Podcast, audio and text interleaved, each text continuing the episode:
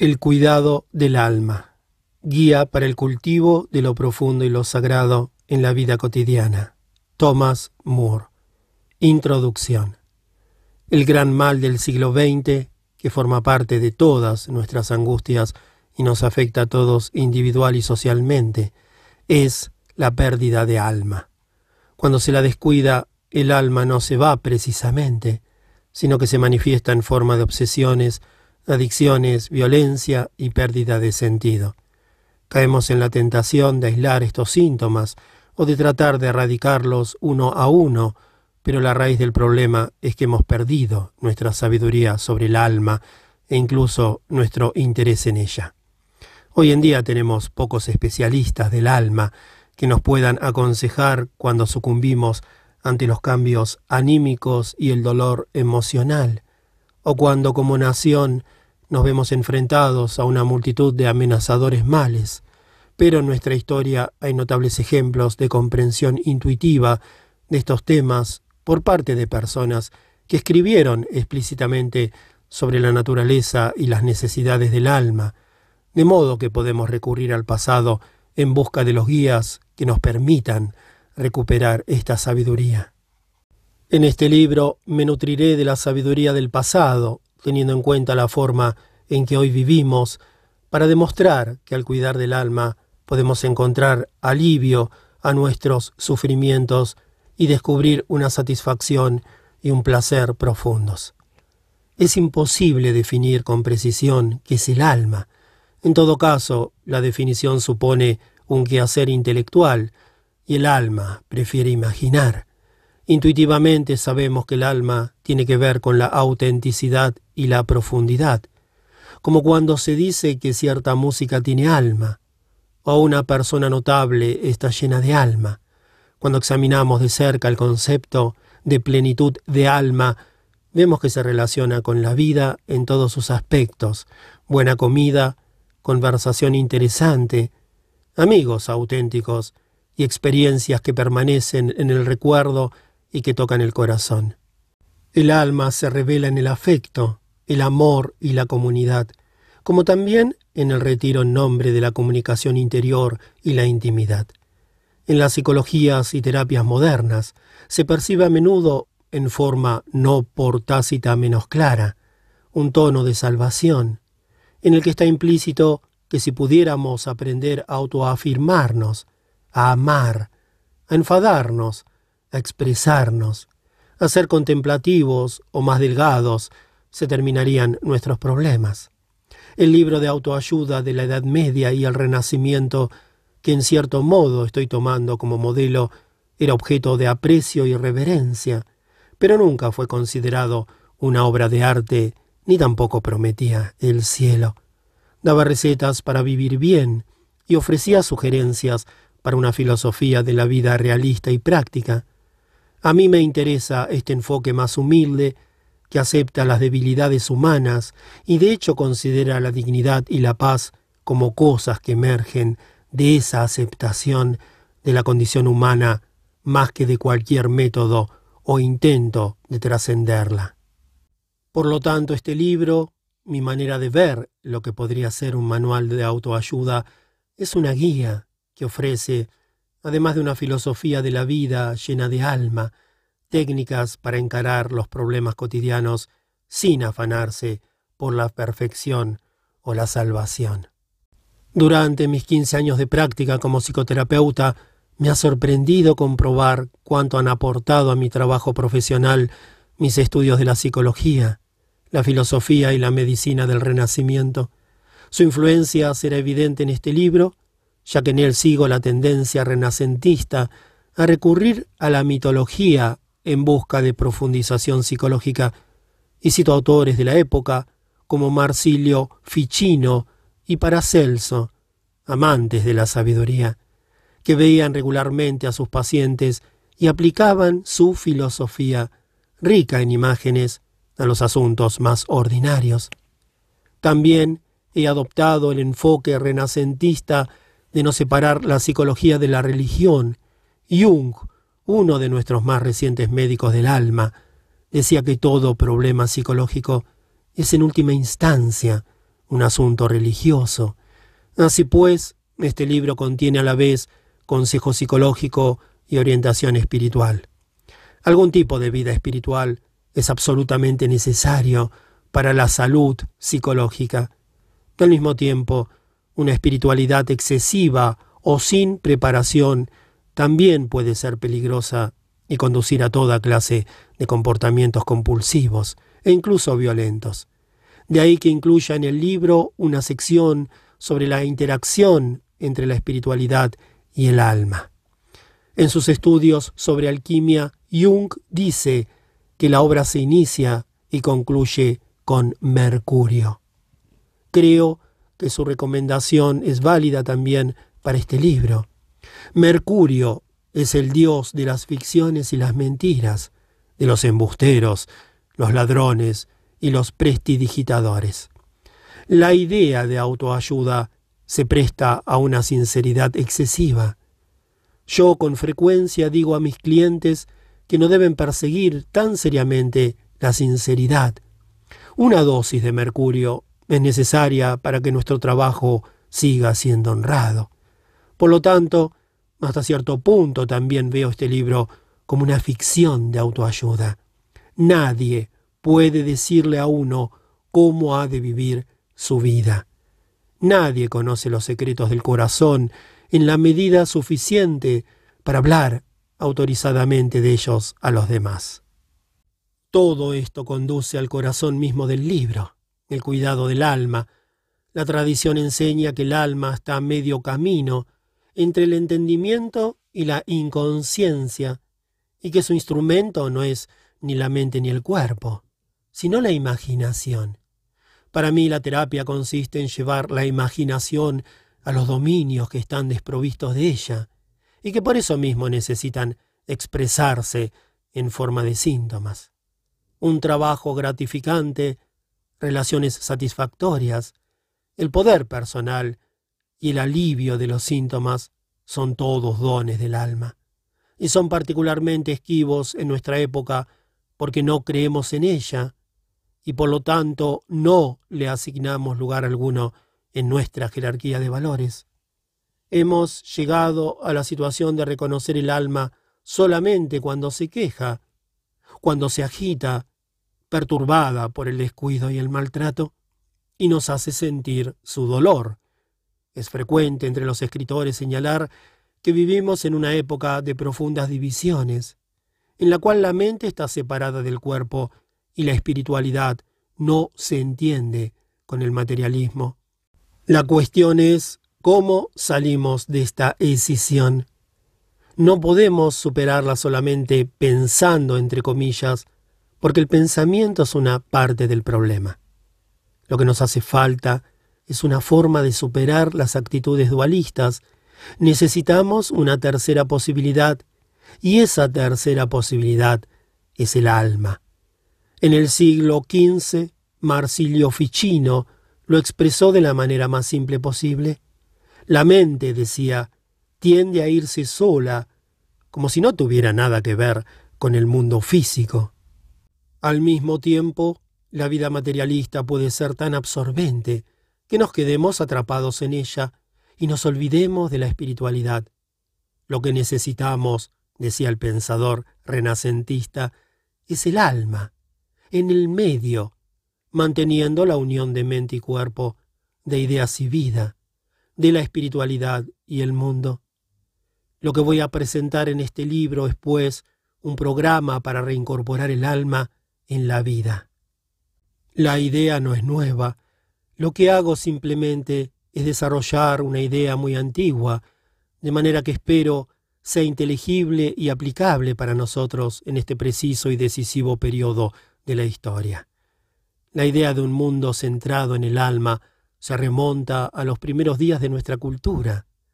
Se la ha esbozado en todos los periodos de nuestra historia, en los escritos de Platón, en los experimentos de los teólogos renacentistas, en la correspondencia y la literatura de los poetas románticos, y finalmente en Freud, quien nos dio un atisbo de un mundo subterráneo psíquico lleno de recuerdos, fantasías y emociones. Jung expresó clara y explícitamente lo que en Freud era embrionario, hablando directamente en nombre del alma y recordándonos que en este tema tenemos mucho que aprender de nuestros antepasados. Más recientemente, James Hillman, mi mentor y colega, y otras personas de su mismo círculo, Robert Sardello, Rafael López Pedraza, Patricia Berry y Alfred Ziegler, por ejemplo, han presentado una forma nueva de abordar la psicología que tiene en cuenta esta historia y sigue explícitamente el consejo de Ficino, poner al alma en el centro mismo de nuestra vida. Este libro no se centrará solo en el alma como concepto, sino que tratará también de las maneras concretas en que podemos fomentar la plenitud del alma en nuestra vida cotidiana. Para describir este proceso he tomado prestada una frase de gran importancia en el cristianismo. Durante cientos de años, el párroco tomó a su cargo las almas de quienes vivían dentro del término de su parroquia.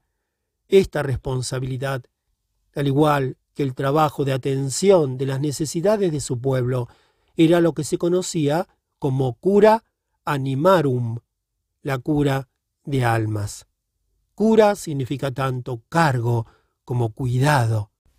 Si tomamos esta imagen y nos la aplicamos, podemos imaginar la responsabilidad que cada uno de nosotros tiene con su propia alma.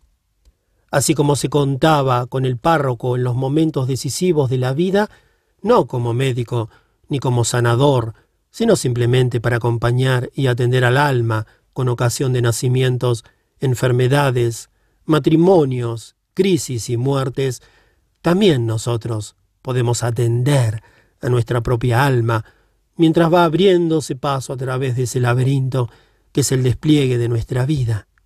El papel del cura, como todavía se le llama, consistía en aportar un contexto religioso a los momentos más importantes de la vida, a la vez que en mantener los vínculos afectivos de la familia, el matrimonio y la comunidad. Nosotros podemos ser los curas o curadores de nuestra propia alma, una idea que lleva implícitos un sacerdocio interior y una religión personal. Emprender esta restauración del alma significa que tenemos que hacer de la espiritualidad una parte más importante de nuestra vida cotidiana. Como puede ver, el cuidado del alma es algo de un alcance muy diferente al de la mayoría de las modernas nociones de la psicología y la psicoterapia no tiene que ver con curar, arreglar, cambiar, adaptar o devolver la salud, ni tampoco con idea alguna de perfección, ni siquiera de mejoramiento. No busca en el futuro una existencia ideal y libre de problemas, más bien se mantiene pacientemente en el presente, cerca de la vida tal como se presenta día a día y al mismo tiempo consciente de la religión y la espiritualidad. He aquí otra importante diferencia entre el cuidado del alma y la psicoterapia en el sentido habitual. La psicología es una ciencia secular, mientras que el cuidado del alma es un arte sagrado. Aunque esté tomando prestada la terminología del cristianismo, lo que propongo no es específicamente cristiano, ni tampoco se vincula con ninguna tradición religiosa en particular. Sí implica, sin embargo, una sensibilidad religiosa y un reconocimiento de nuestra necesidad absoluta de tener una vida espiritual. En el mundo moderno separamos religión y psicología, práctica espiritual y terapia. Interesa mucho sanar esta decisión, pero para salvar la brecha, nuestra idea misma de lo que estamos haciendo en nuestra psicología ha de ser radicalmente reimaginada. Es necesario ver como una sola cosa la psicología y la espiritualidad. En mi opinión, este nuevo paradigma apunta al final de la psicología tal como la hemos conocido, puesto que ésta es esencialmente moderna y secular, y está centrada en el ego. Habrá que desarrollar un nuevo concepto, un lenguaje nuevo y nuevas tradiciones que puedan servir de base a nuestra teoría y nuestra práctica. Nuestros antepasados renacentistas y románticos, así como Freud, Jung y Hillman y sus colegas, se vuelven hacia el pasado en busca de una renovación de la imaginación. Necesitamos seriamente renacer. Nos hace falta un renacimiento de la sabiduría y la práctica antiguas, adaptadas a nuestra nueva situación. Los grandes pensadores renacentistas hicieron continuos esfuerzos por reconciliar la medicina y la magia, la religión y la filosofía, la vida cotidiana y la meditación, la sabiduría de los antiguos y los descubrimientos e invenciones más recientes, nosotros nos enfrentamos con los mismos problemas. Pero estamos más alejados en el tiempo de los días de la magia y la mitología, y además la tecnología se ha convertido a la vez en una enorme carga y en un gran logro. Los problemas emocionales de nuestra época, de los que los terapeutas oímos quejarse diariamente a nuestros pacientes, incluyen el vacío, la falta de sentido, una vaga depresión, la desilusión con respecto al matrimonio, la familia y las relaciones, la pérdida de valores, los anhelos de realización personal, la avidez de espiritualidad. Todos estos síntomas reflejan una pérdida de alma y nos hacen saber lo que ésta anhela. Estamos excesivamente ávidos de diversión, poder, intimidad, satisfacción sexual y cosas materiales, y creemos que podremos hallar todo eso si encontramos la relación perfecta, el trabajo adecuado, la iglesia verdadera o la terapia que más nos conviene. Pero sin alma, cualquier cosa que encontremos será insatisfactoria, porque lo que verdaderamente anhelamos en todos esos ámbitos y en cada uno de ellos es el alma. Si nos falta la plenitud de alma, intentamos atraer hacia nosotros grandes cantidades de esas seductoras satisfacciones, pensando evidentemente que la cantidad nos compensará la falta de calidad. El cuidado del alma habla a los anhelos que sentimos y a los síntomas que nos enloquecen. Pero no es una senda que nos aleje de la sombra ni de la muerte. Una personalidad llena de alma es complicada, multifacética, y está moldeada a la vez por el dolor y el placer, por el éxito y el fracaso.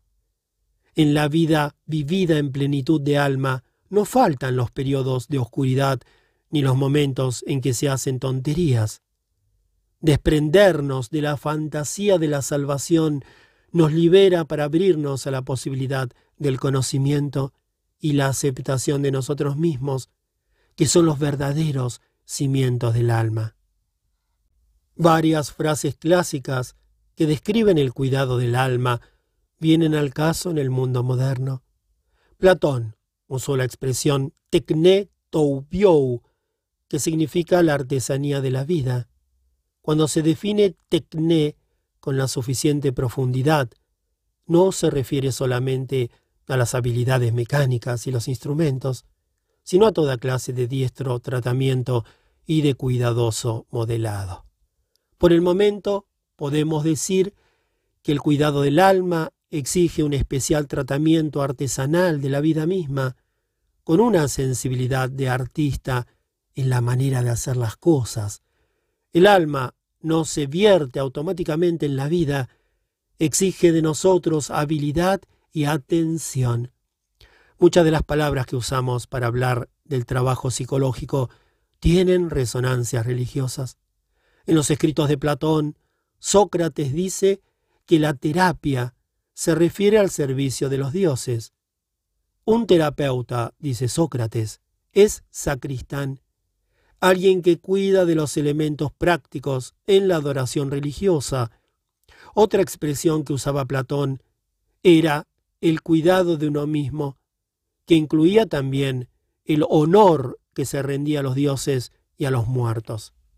De alguna manera tenemos que entender que no podemos resolver nuestros problemas emocionales mientras no captemos este misterio por el cual honrar a lo divino y a los que se han ido forma parte del cuidado básico que como seres humanos hemos de aportar a la vida. El escritor latino Apuleyo decía, todos deberían saber que no se puede vivir de ninguna otra manera que cultivando el alma. Cuidado también puede significar cultivo, vigilancia y participación a medida que la semilla del alma se despliega en la vasta creación que llamamos carácter o personalidad, con una historia, una comunidad, una lengua y una mitología propias. El cultivo del alma implica un manejo prudente durante toda la vida de la materia prima. Los granjeros cultivan sus tierras, todos cultivamos nuestra alma. El objetivo del trabajo con el alma no es, por consiguiente, adaptarse a las normas aceptadas o a una imagen estadística del individuo sano. Su meta es, más bien, una vida ricamente elaborada, conectada con la sociedad y con la naturaleza, entretejida en la cultura de la familia, de la nación y del planeta. La idea no es alcanzar una adaptación superficial, sino conectar profundamente en el corazón con los ancestros y con los hermanos y hermanas vivientes en todas las múltiples comunidades que reclaman nuestro corazón. Epicuro, filósofo muy mal comprendido, y para quien un objetivo en la vida era el placer sencillo, escribió Nunca es demasiado pronto ni demasiado tarde para ocuparse del bienestar del alma. Epicuro era vegetariano e instaba a sus seguidores a cultivar la intimidad de forma epistolar. Daba clases en una huerta, de modo que mientras enseñaba estaba rodeado por los sencillos alimentos que tomaba. Irónicamente su nombre se ha convertido luego en símbolo de refinamiento gastronómico y de sensualidad. Este concepto del valor de los placeres sencillos recorre en su totalidad la tradición del pensamiento sobre el alma, ya que tratamos de entender qué podría significar para nosotros el cuidado del alma, quizá debamos tener presente el principio epicúreo de las recompensas que buscamos, que pueden ser muy sencillas y que tal vez las tengamos bajo las narices, incluso cuando estamos mirando las estrellas en busca de alguna revelación o perfección extraordinaria.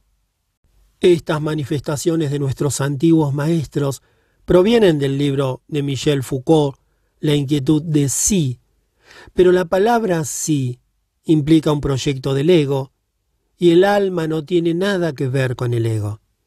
El alma está íntimamente relacionada con el destino, y las vueltas del destino casi siempre van en contra de las expectativas del ego, y con frecuencia de sus deseos. Hasta la idea junguiana del self o sí mismo, cuidadosamente definida como una combinación de entendimiento consciente e influencias inconscientes, sigue siendo muy personal y demasiado humana en contraste con la idea del alma. El alma es la fuente de quienes somos y sin embargo va mucho más allá de nuestra capacidad de planear y de controlar. Podemos cultivar, cuidar, disfrutar de y participar en las cosas del alma, pero no podemos ser más listos que ella, ni manejarla, ni amoldarla a los designios de un ego obstinado. El cuidado del alma es estimulante.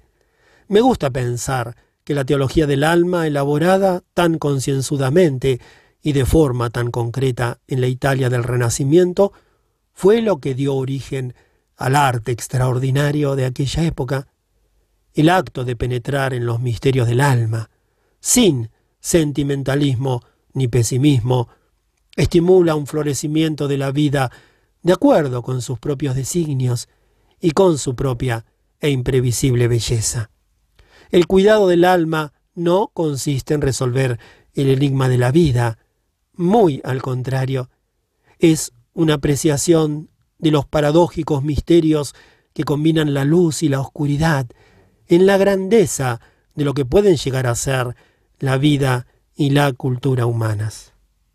En estas páginas estudiaremos las importantes diferencias que hay entre cuidado y cura, examinaremos varias cuestiones frecuentes en la vida diaria, que una vez que dejamos de considerarlas como problemas que hay que resolver, nos dan la oportunidad de cultivar el alma. Entonces, intentaremos imaginar la vida espiritual desde el punto de vista del alma, es decir, desde una perspectiva diferente que ofrece una alternativa al habitual ideal trascendente con que nos acercamos a la religión y la teología. Finalmente, pensaremos en la forma en que podríamos cuidar el alma viviendo de una manera artesana. La psicología es incompleta si no incluye la espiritualidad y el arte de manera plenamente integradora. A medida que lea este libro, puede ser conveniente que vaya renunciando a cualquier idea que tenga tanto sobre lo que es vivir con éxito y corrección, como en lo que se refiere a entenderse a sí mismo. El alma humana no está hecha para que se la entienda, le recomiendo que asuma una actitud más relajada y reflexione sobre la forma que ha tomado su vida. Algunos de los puntos de vista que presento en este libro pueden ser sorprendentes, pero la sorpresa es otro don de Mercurio. Dar un giro a un tema familiar hasta conseguir una forma nueva es a veces más revelador y en última instancia más importante que adquirir un nuevo conocimiento y un nuevo conjunto de principios. A menudo, cuando la imaginación da un giro al lugar común y le imprime una forma ligeramente nueva, de pronto vemos al alma allí donde antes estaba oculta. Imaginemos, pues, que el cuidado del alma es una aplicación de la poética a la vida de todos los días. Lo que aquí queremos hacer es volver a imaginar aquellas cosas que nos parece que ya comprendemos.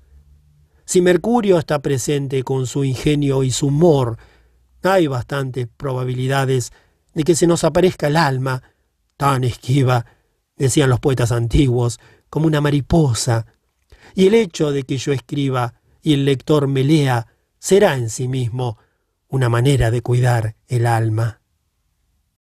El cuidado del alma. Solo estoy seguro de la santidad de los afectos del corazón y de la verdad de la imaginación. John Keats. 1.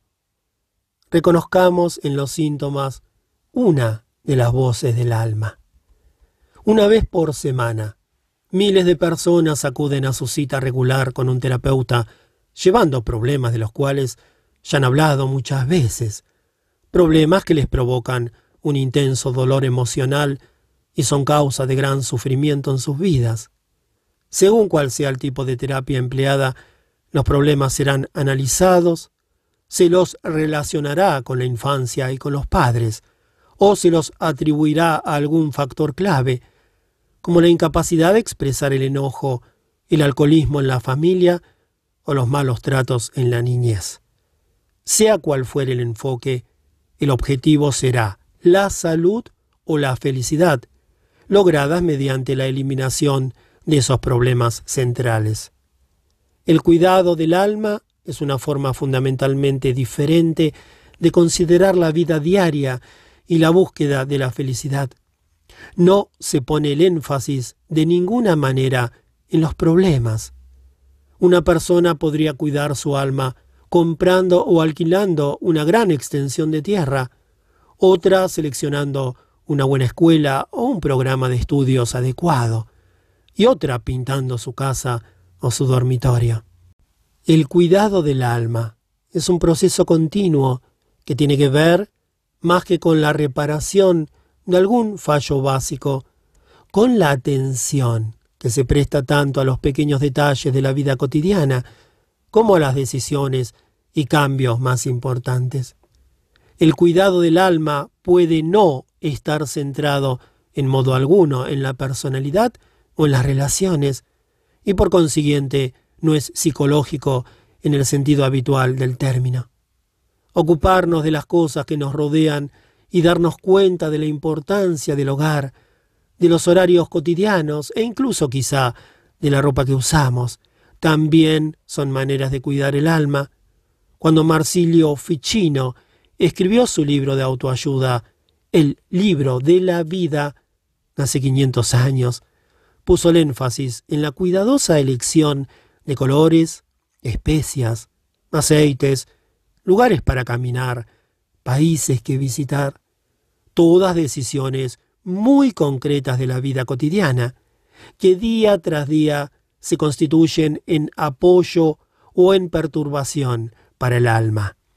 Pensamos en la psique, si es que alguna vez pensamos en ella, como en una prima del cerebro y por lo tanto como algo esencialmente interno.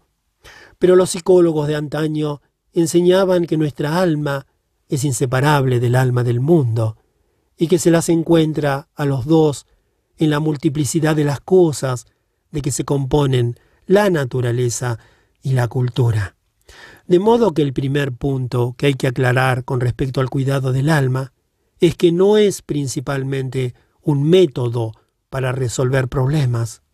Su objetivo no es una vida libre de problemas, sino una vida con la profundidad y el valor que provienen de la plenitud del alma.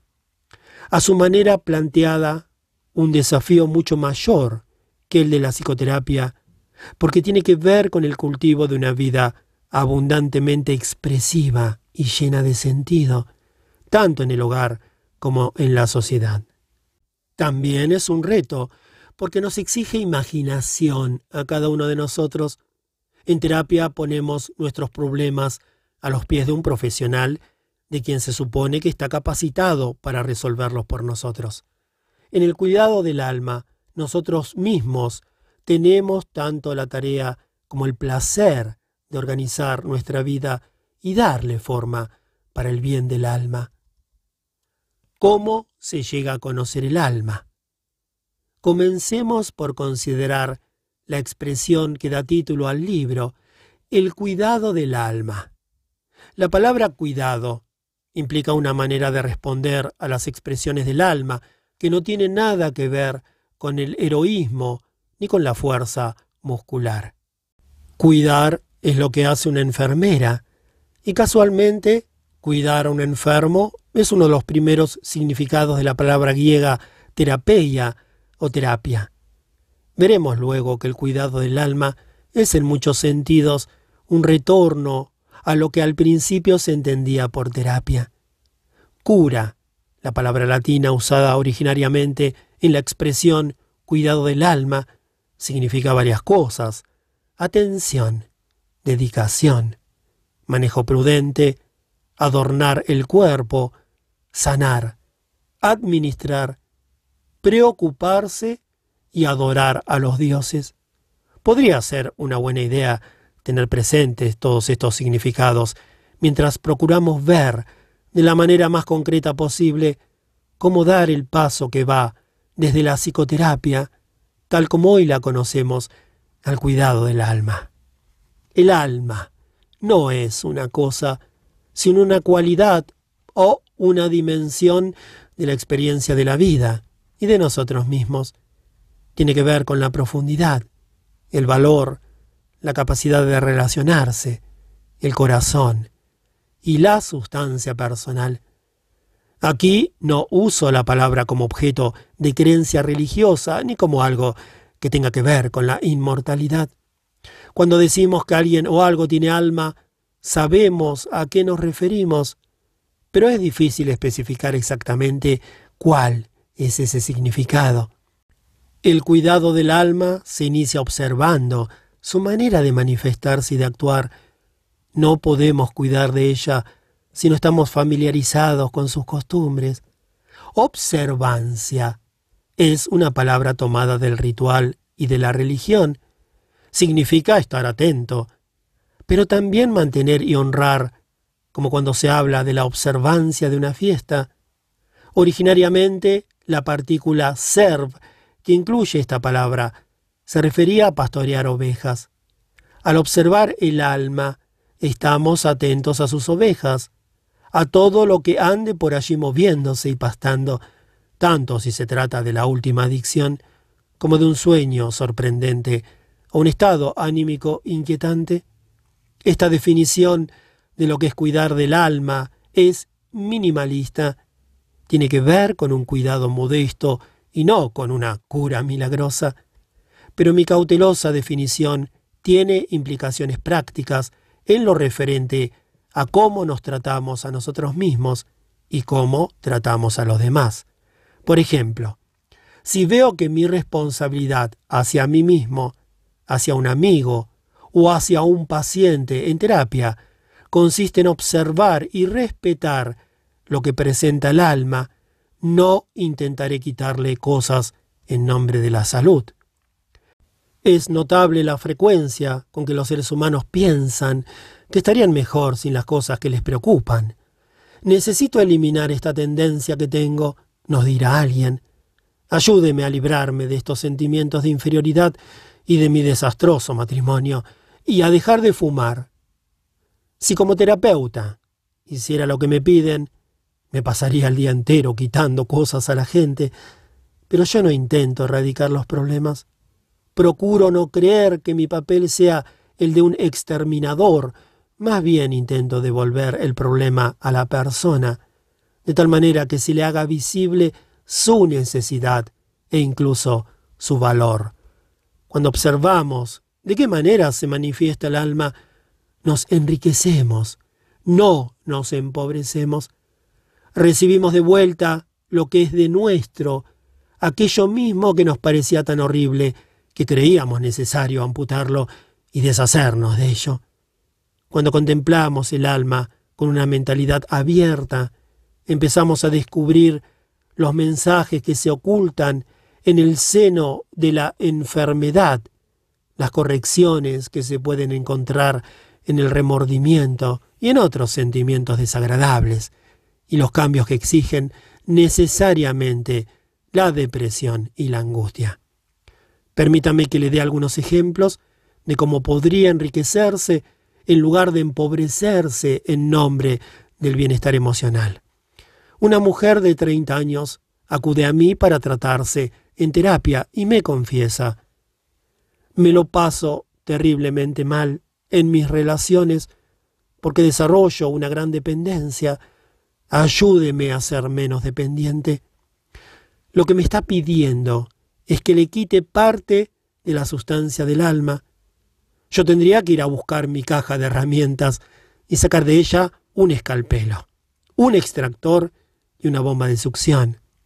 En cambio, siguiendo el principio de la observancia, ya que en todo caso no tengo la menor inclinación a semejante extirpación, le pregunto cuál es la dificultad que le plantea su dependencia.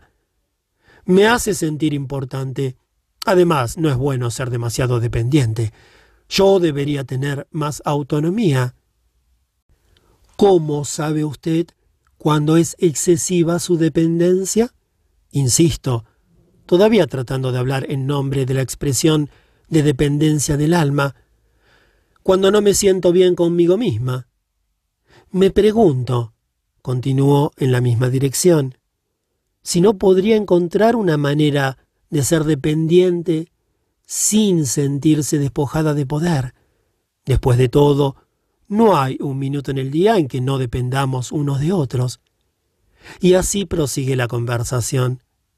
La mujer admite que siempre se ha limitado a dar por supuesto que la independencia es buena y la dependencia mala. Conversando con ella me doy cuenta de que pese a todo su entusiasmo por la independencia, no parece que en su vida disfrute de mucha. Está identificada con la dependencia y ve la liberación en el otro extremo. Además, ha aceptado inconscientemente la opinión imperante de que la independencia es saludable. y de que cuando el alma manifiesta algún deseo de dependencia, debemos corregirla. Esta mujer me está pidiendo que la ayude a liberarse del rostro dependiente de su alma. Pero eso sería una jugada en contra de su alma. El hecho de que su dependencia se haga sentir no significa que haya que aturdirla ni extirparla quirúrgicamente. Quizás esté haciéndose notar porque necesita que le presten atención. Su heroica lucha por la independencia podría ser la manera que tiene la paciente de evitar y reprimir la fuerte necesidad de dependencia de algo que hay dentro de ella. Procuro ofrecerle algunas palabras que expresen dependencia y no tengan la connotación de blandura y debilidad que al parecer le preocupa. ¿No quiere estar comprometida con otras personas? Aprender de los demás, establecer relaciones de intimidad, confiar en los amigos, pedir consejo a alguien que respete, formar parte de una comunidad donde todos se necesitan los unos a los otros, tener con alguien una relación de intimidad tan deliciosa que no pueda vivir sin ella? Naturalmente, me responde. Pero, ¿es eso dependencia? Yo creo que sí, contesto. Y como todo lo demás, Usted puede tener eso sin sus sombras, sin pobreza, inferioridad, sumisión ni falta de control. Tuve la sensación de que aquella mujer, como pasa a menudo, evitaba la intimidad y la amistad, convirtiéndolas en una caricatura de una dependencia excesiva. A veces vivimos estas caricaturas, pensando que somos prisioneros de una dependencia masoquista cuando lo que en realidad estamos haciendo es evitar un compromiso profundo con la gente, la sociedad y la vida en general. Observar lo que hace el alma y oír lo que dice es una manera de ir con el síntoma, entre comillas. La tentación es compensar, dejarnos arrastrar hacia lo opuesto de lo que se presenta. Una persona plenamente identificada con la dependencia, piensa que la salud y la felicidad residen en el logro de la independencia. Pero esa jugada de pasar a lo opuesto es engañosa. Curiosamente, retiene a la persona en el mismo problema, solo que en el lado opuesto. El deseo de independencia mantiene la decisión. Una maniobra homeopática que va en el mismo sentido de lo que se presenta en vez de oponérsele, consiste en aprender a ser dependiente de una manera satisfactoria y no tan extrema como para que haya una escisión entre la dependencia y la independencia. Otra forma de renegar del alma es limitarse a meter la punta del pie en el mar del destino. Vino a verme un hombre, deprimido y completamente insatisfecho con su trabajo. Hacía diez años que trabajaba en una fábrica y se había pasado todo ese tiempo planeando irse. Su proyecto era ponerse a estudiar para llegar a tener una profesión que le gustara. Pero mientras planeaba su vida y pensaba continuamente en ella, su trabajo se resentía. Los años pasaban y él siempre se sentía insatisfecho, odiaba su trabajo y seguía soñando con la tierra prometida de sus ambiciones. ¿Ha pensado alguna vez, le pregunté un día, en estar donde está, en meterse plenamente en ese trabajo al que está dedicando su tiempo y energía? No vale la pena, me contestó. Es degradante. Un robot podría hacerlo mejor. Pero usted lo hace todos los días, le señalé, y lo hace mal y se siente mal porque hace mal su trabajo. ¿Quiere decir que debería hacer ese estúpido trabajo como si tuviera puesto el corazón en él? Me preguntó con incredulidad. ¿Usted está puesto en él o no? Una semana después, volvió diciendo que algo había cambiado en él cuando empezó a tomarse con más seriedad. Ese estúpido, entre comillas, trabajo.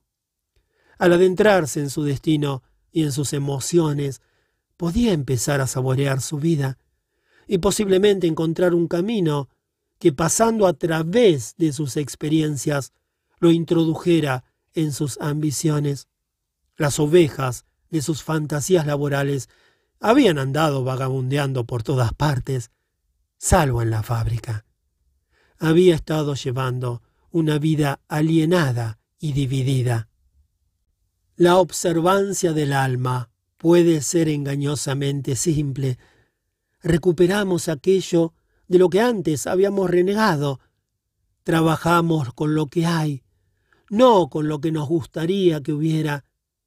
En su poema Notas para una ficción suprema, el poeta Wallace Stevens dice, Tal vez la verdad dependa de un paseo alrededor de un lago. En ocasiones, la terapia pone el énfasis en el cambio con tanta energía que la gente suele descuidar su propia naturaleza y se deja atormentar por imágenes de una salud y una normalidad ideales que probablemente estén siempre fuera de su alcance. En su réplica a Papini, Stevens expuso este tema con más claridad en unas líneas que James Hillman ha tomado como lema de su psicología. El camino que lleva a través del mundo es más difícil de encontrar que el camino para salir de él. Los filósofos del Renacimiento decían con frecuencia que el alma es lo que nos hace humanos.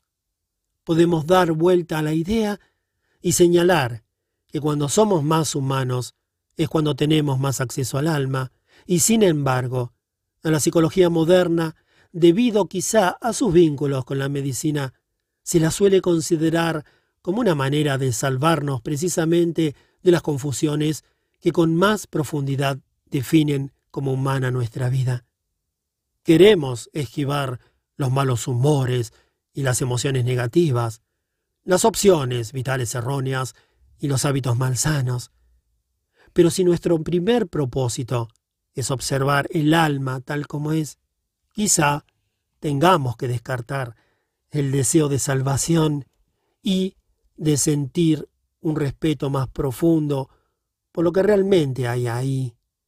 Al esforzarnos por evitar los fallos y horrores humanos, nos ponemos fuera del alcance del alma. Evidentemente, a veces puede ser difícil reconocer y honrar las formas más espectaculares de expresarse que tiene el alma. Una mujer joven, inteligente y de talento, vino una vez a verme porque tenía dificultades con la comida se sentía avergonzada de acudir a mí con ese síntoma que desde hacía tres años ocupaba el centro de su vida. Durante unos cuantos días no comía casi nada y después se atiborraba y vomitaba. El ciclo escapaba totalmente a su control y parecía como si aquello jamás fuera a terminar. ¿Cómo observamos estos dolorosos ritos del alma que incluso ponen en peligro la vida? ¿Tiene sentido asignar un lugar a síntomas horribles y compulsiones sin esperanza? ¿Hay alguna necesidad detrás de estos estados extremos que están más allá de todo control racional? Cuando oigo una historia como esta y veo sufrir tanto a una persona, tengo que examinar cuidadosamente mi propia capacidad de observancia. ¿Siento rechazo? Siento aunque en mí se alza una figura redentora que hará cualquier cosa para salvar a esa mujer de su tormento? ¿O soy capaz de entender que incluso estos síntomas extraordinarios son los mitos, los rituales y la poesía de una vida? La intención básica en cualquier cuidado físico o psicológico es aliviar el sufrimiento pero en relación con el síntoma mismo. Observancia significa ante todo escuchar y considerar cuidadosamente lo que se está revelando en el sufrimiento. Un intento de sanar puede ser un impedimento para ver. Al hacer menos, se logra más. La observancia es más homeopática que alopática. en el paradójico sentido de que ampara un problema en vez de convertirlo en un enemigo. Este cuidado sin heroísmo está teñido de un matiz taoísta.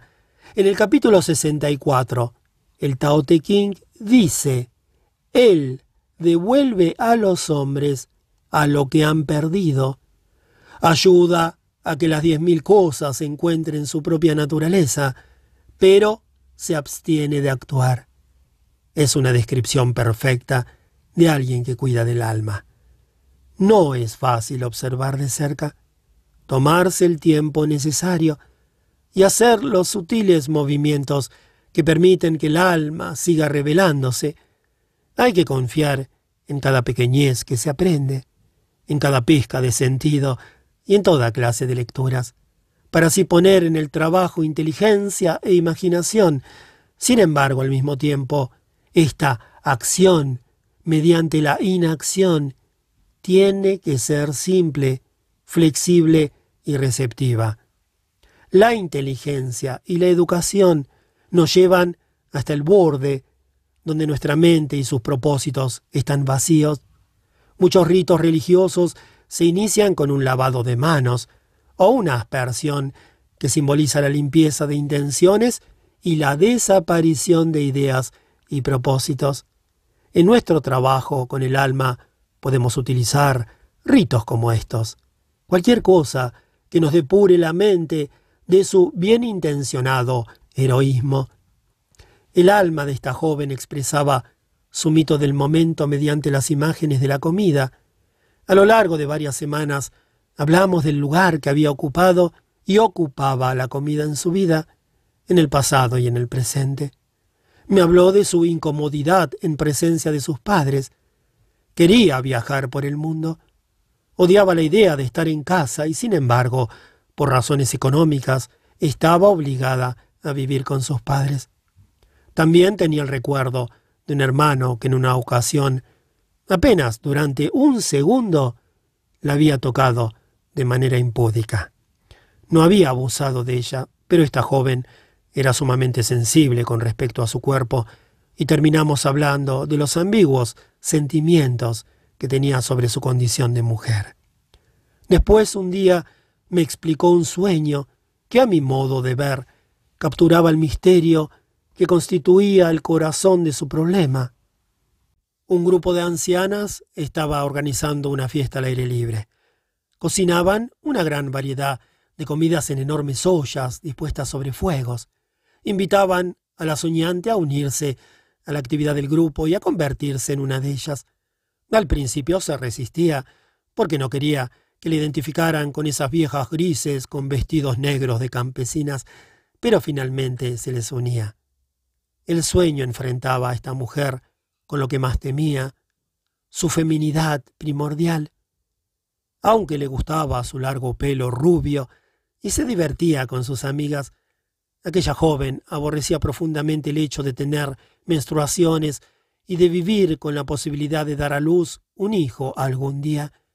El sueño, que me pareció prometedor, tomaba la forma de una primitiva iniciación en un misterio íntimamente relacionado con sus síntomas, y daba la impresión de que le presentaba una solución, relacionarse con las antiguas y profundas raíces de la condición femenina y descubrir finalmente una forma auténtica de nutrirse a sí misma. Aunque aquello tuviera lugar mientras dormía, el sueño como tal era un eficaz ritual. Mi papel y el de ella no consistían en interpretar las diversas figuras, sino en apreciar el significado y la importancia de los ritos. ¿Por qué le angustiaba tanto una multitud de ancianas reunidas alrededor de grandes ollas. Al hablar de sus miedos sobre las mujeres y su modo de actuar, salieron a la luz ciertos temas de su vida, tales como algunas ideas sobre su cuerpo que le inquietaban, y determinadas mujeres de su familia con quienes no quería tener nada que ver. Me habló del afecto de su padre por ella y de los sentimientos ambiguos que albergaba hacia él. no era tanto que el sueño tuviera algún significado en particular que explicara sus síntomas, sino que generaba pensamientos y recuerdos de honda resonancia afectiva, relacionados todos con los problemas de la comida. El sueño nos ayudó a ella y a mí a sentir con más intensidad su drama y a imaginarlo con más precisión. Quizá sentir e imaginar no suenen a gran cosa, pero en el cuidado del alma se confía en que la naturaleza sana, en que es mucho lo que se puede lograr no haciendo, entre comillas. El supuesto es que el ser sigue a la imaginación. Si podemos ver qué relato estamos viviendo cuando caemos en nuestros diversos comportamientos y estados anímicos compulsivos, entonces podremos saber cómo movernos más libremente a través de ellos y con menos sufrimiento. Lo que para Celso, el gran médico del siglo XVI, dijo del hecho de sanar, también es válido para el alma. Dijo, el médico solo es el servidor de la naturaleza, no su amo. Por consiguiente, a la medicina incumbe seguir la voluntad de la naturaleza. Fin de la cita. Al cuidar del alma, partimos de la idea de que hasta un síntoma tan molesto como la bulimia tiene voluntad propia y de que curar significa de alguna manera acatar esa voluntad. La observancia tiene un poder considerable. Si observas la Navidad, por ejemplo, debido precisamente a esa observancia, te verás afectado de un modo especial por esa fiesta. La disposición anímica y el espíritu de esos días te llegarán al corazón, y con el tiempo la observancia regular puede llegar a afectarte profundamente. O si alguien ayuda a llevar el féretro en un funeral, esparce tierra sobre la tumba o la rocía con agua bendita, su observancia le situará profundamente en el interior de la experiencia del sepelio y de la muerte. Tal vez durante años recuerde vívidamente ese momento, Quizás sueñe con él durante el resto de su vida. Gestos simples, que tienen lugar en la superficie de la vida, pueden llegar a ser de importancia capital para el alma. A veces, la moderna terapia intervencionista intenta resolver problemas específicos y por lo tanto se la puede efectuar en plazos breves. Pero el cuidado del alma jamás termina. Parece que los alquimistas de la Edad Media así lo reconocían, puesto que enseñaban a sus discípulos que todo final es un comienzo, todo trabajo efectuado en el alma toma la forma de un círculo, de una rotatio. La gente que trato en terapia en ocasiones me pregunta si no estoy cansado de oír una y otra vez las mismas cosas. No, soy muy feliz escuchando los viejos temas, le respondo. Tengo presente la circulatio alquímica, la vida del alma, tal como revela la estructura de los sueños. Es un repaso continuo del material de la vida. En el recuerdo no nos cansamos nunca de reflexionar sobre los mismos acontecimientos. En mi niñez pasé muchos veranos en una granja, con un tío que contaba cuentos sin parar. Ahora veo que ese era su método de trabajar la materia prima de su vida, su manera de dar vueltas y vueltas a su experiencia en esa forma de rotación que ofrecen los cuentos. Sé que a partir de esa incesante narración de cuentos encontraba nuevas profundidades de significado.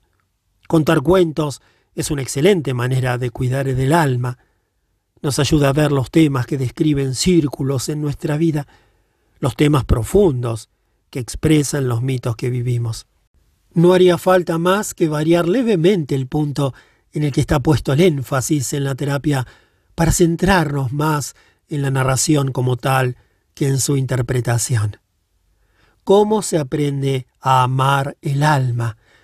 Una de las cosas más importantes que debo a mi aprendizaje con James Hillman el fundador de la psicología arquetípica, es que alimentó mi curiosidad por el funcionamiento de la psique. Él afirma que un psicólogo debe ser un naturalista de la psique. El profesional debería estar siempre en el campo, como lo está sin descanso el propio Hillman.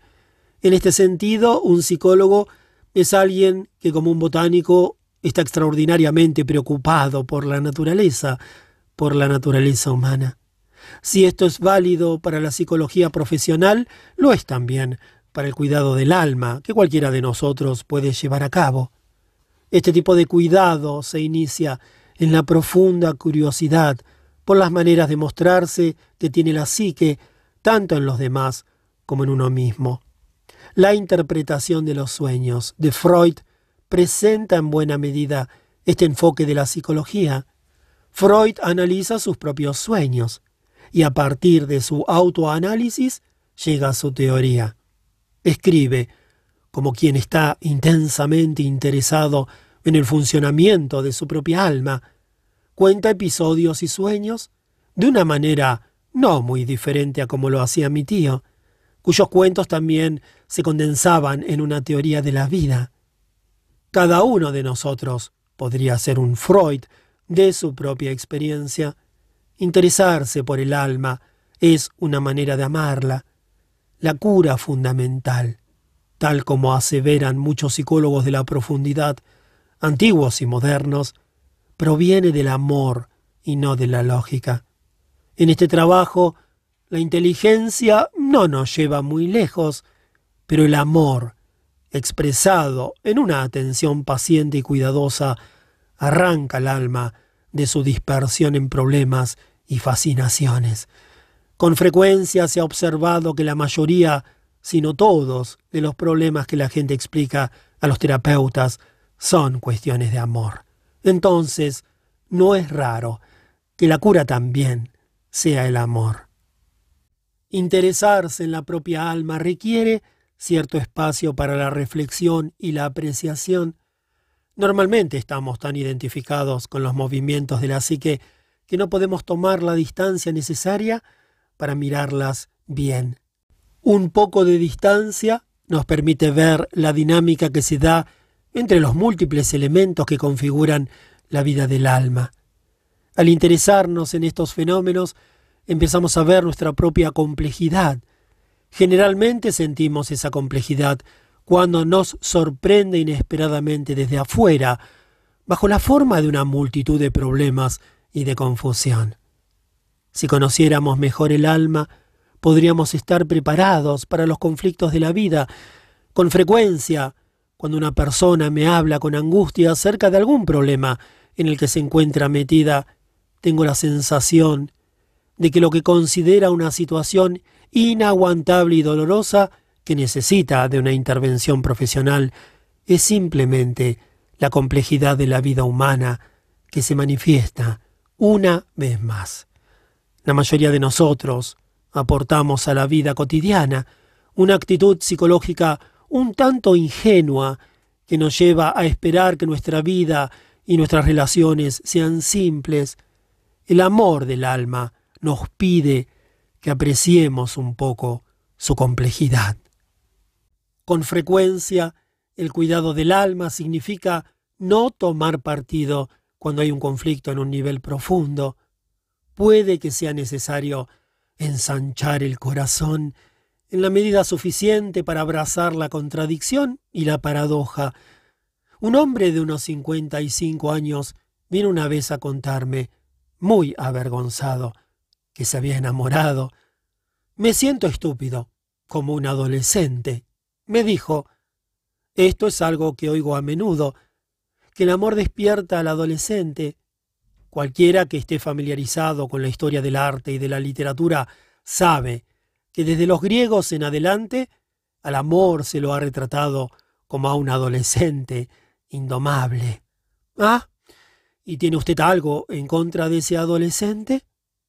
¿Es que llegaré a crecer alguna vez? preguntó con frustración.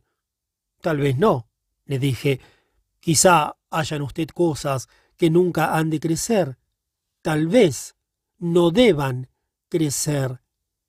Esta súbita inundación de adolescencia no lo hace sentirse joven, enérgico y lleno de vida?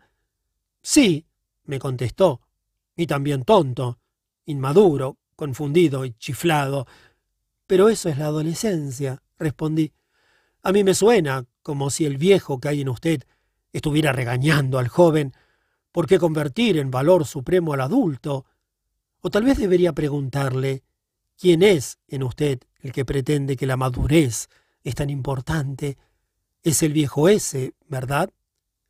Lo que yo quería era hablar en nombre de la figura a quien se estaba juzgando y atacando. Ese hombre tenía que encontrar en sí mismo el espacio suficiente para dar cabida al viejo y al joven, para que así ambos se hablaran, y con el tiempo, tal vez, a lo largo de toda su vida, encontraran alguna posibilidad de reconciliación. Se necesita más de una vida para resolver tales conflictos. En realidad, el conflicto mismo es creativo y tal vez no debería sanar jamás. Al conceder su voz a cada figura, permitimos que el alma hable y se muestre tal como es, no tal como nosotros quisiéramos que fuera. Al defender al adolescente, cuidando siempre de no tomar partido en contra de la figura madura, yo mostraba al paciente mi interés por su alma, y él tuvo así la oportunidad de encontrar una manera de abarcar este conflicto arquetípico de juventud y vejez, de madurez e inmadurez. En el curso de este tipo de debate el alma se vuelve más compleja y más amplia. El gusto por lo perverso. Cuando se trata de cuidar del alma, una treta eficaz es mirar con especial atención y de manera muy abierta qué es lo que el individuo rechaza, para luego hablar favorablemente de ese elemento rechazado. El hombre de quien estaba hablando veía como un problema el hecho de sentirse adolescente. Yo intenté ver el valor que había en ese problema sin compartir el disgusto de mi paciente. Todos tendemos a dividir la experiencia en dos partes, generalmente la buena y la mala, pero esta división puede incluir toda clase de cosas sospechosas. Puede ser que simplemente nunca hayamos considerado el valor que hay en ciertas cosas que rechazamos, o que al poner la etiqueta de negativas a ciertas experiencias, nos estamos protegiendo de algunos miedos desconocidos. Todos estamos llenos de prejuicios y de ideas que se nos han infiltrado en nuestro interior sin que nos diéramos cuenta. En las divisiones que hacemos podemos estar perdiendo mucha alma, de modo que el cuidado del alma puede llegar bastante lejos simplemente recuperando parte de este material del que nos hemos desconectado. Estoy hablando de una versión de la teoría junguiana de la sombra. Para Jung hay dos clases de sombra. Una consiste en las posibilidades vitales que rechazamos debido a ciertas opciones que hemos hecho. La persona que escogemos ser, por ejemplo, crea automáticamente un doble oscuro, la persona que escogemos no ser. Esta sombra compensatoria varía de una persona a otra. Para algunos la sexualidad y el dinero son sombras al acecho, mientras que para otros son simplemente parte de la vida. La pureza moral y una vida responsable pueden ser, para algunos, aspectos de la sombra. Jung creía también que hay una sombra absoluta que no está conectada con nuestras opciones vitales ni con nuestros hábitos. Dicho de otra manera, que existe el mal en el mundo y en el corazón humano. Si no lo reconocemos, tenemos una actitud ingenua que puede meternos en dificultades. Jung pensaba que puede ser beneficioso para el alma llegar a un acuerdo con ambos tipos de sombra, perdiendo en el proceso algo de su ingenua inocencia. Me parece que en la medida en que nos abrimos para ver de qué está hecha nuestra alma y quiénes somos en realidad, siempre encontramos algo que nos plantea un desafío profundo. El paciente del que hablaba antes tuvo que volver a evaluar sus sentimientos ante la tontería de un adolescente. La muchacha bulímica tuvo que reconciliarse con su complicada relación con el padre y con sus sentimientos hacia el hermano. En alguna medida, el cuidado del alma nos pide que tengamos el corazón más abierto de lo que jamás lo hemos tenido, suavizando la actitud moralista y enjuiciadora que quizás hayan caracterizado durante años nuestras actitudes y nuestro comportamiento. El moralismo es uno de los escudos más eficaces que podemos oponer al alma para protegernos de su complejidad. No hay nada más revelador y probablemente nada más sanador que reconsiderar nuestras actitudes moralistas y descubrir cuánta alma hemos mantenido oculta detrás de sus puertas. Parece que la gente tiene miedo de perder completamente su sensibilidad ética si empieza a reflexionar sobre sus principios morales. Pero esto es aproximarse a la moralidad de un modo defensivo. En la medida en que nos enfrentemos con la complejidad del alma, la moralidad puede profundizarse, despojarse de su simplicidad y volverse más exigente y más flexible al mismo tiempo. Yo iría incluso más lejos. A medida que llegamos a conocer el alma y a considerar intrépidamente sus rarezas y las múltiples maneras en que se manifiesta entre los individuos, puede ser que empecemos a sentir un gusto por lo perverso. Tal vez lleguemos a apreciar las desviaciones y rarezas del alma. Es más, quizá finalmente nos demos cuenta de que la individualidad es más bien hija de las excentricidades y de las tendencias inesperadas de la sombra del alma que de su normalidad y su conformidad. Quien se interesa por el alma es alguien que llega a sentirse cómodo con las peculiaridades y lo inesperado. Cuando trabajo en el alma con terapeutas en formación, les pregunto en ocasiones dónde trazan la línea de la perversidad, cuál es el sitio donde se encuentran frente a frente con su propio miedo y su propia repulsión. Algunas personas responden que esa línea es para ellas el abuso sexual, y yo me pregunto, ¿cómo podrán trabajar profesionalmente con pacientes que hayan sufrido esa clase de abuso y con quienes lo hayan cometido? Otros dicen que para ellos es cualquier tipo de violencia, otros encuentran perversas las fantasías sexuales. Podríamos formularnos nosotros la misma pregunta. ¿Dónde choco con un muro al mirar dentro de mi propio corazón? ¿Cuál es el límite? El interés por el cuidado del alma se centra en lo que no es tan normal, en la manera como el alma se hace sentir con mayor claridad en las expresiones excepcionales de una vida, incluso, y tal vez especialmente, en las que son problemáticas. Recuerdo que una vez me visitó a última hora una mujer que se aproximaba a los sesenta. Su marido acababa de dejarla después de veinticinco años de matrimonio. No se sentía capaz de seguir adelante. En su familia, repetía, nadie se había divorciado nunca. ¿Por qué le había sucedido eso a ella? Observé de todo lo que podría preocuparla en ese momento tan difícil, lo peor era la idea de que ella no era como el resto de su familia. Pensaba que debía de estar pasándole algo grave. Oscuramente, su individualidad se estaba firmando por mediación de aquella dura prueba. Me imaginé que en realidad aquel podía ser el propósito de lo que sucedía, hacerle percibir nítidamente su propio ser único y especial. No es accidental que la historia del arte esté llena de imágenes grotescas, crucifixiones retorcidas y sangrientas, cuerpos grácilmente deformados y paisajes surrealistas. A veces, la desviación de lo habitual es una especial revelación de la verdad.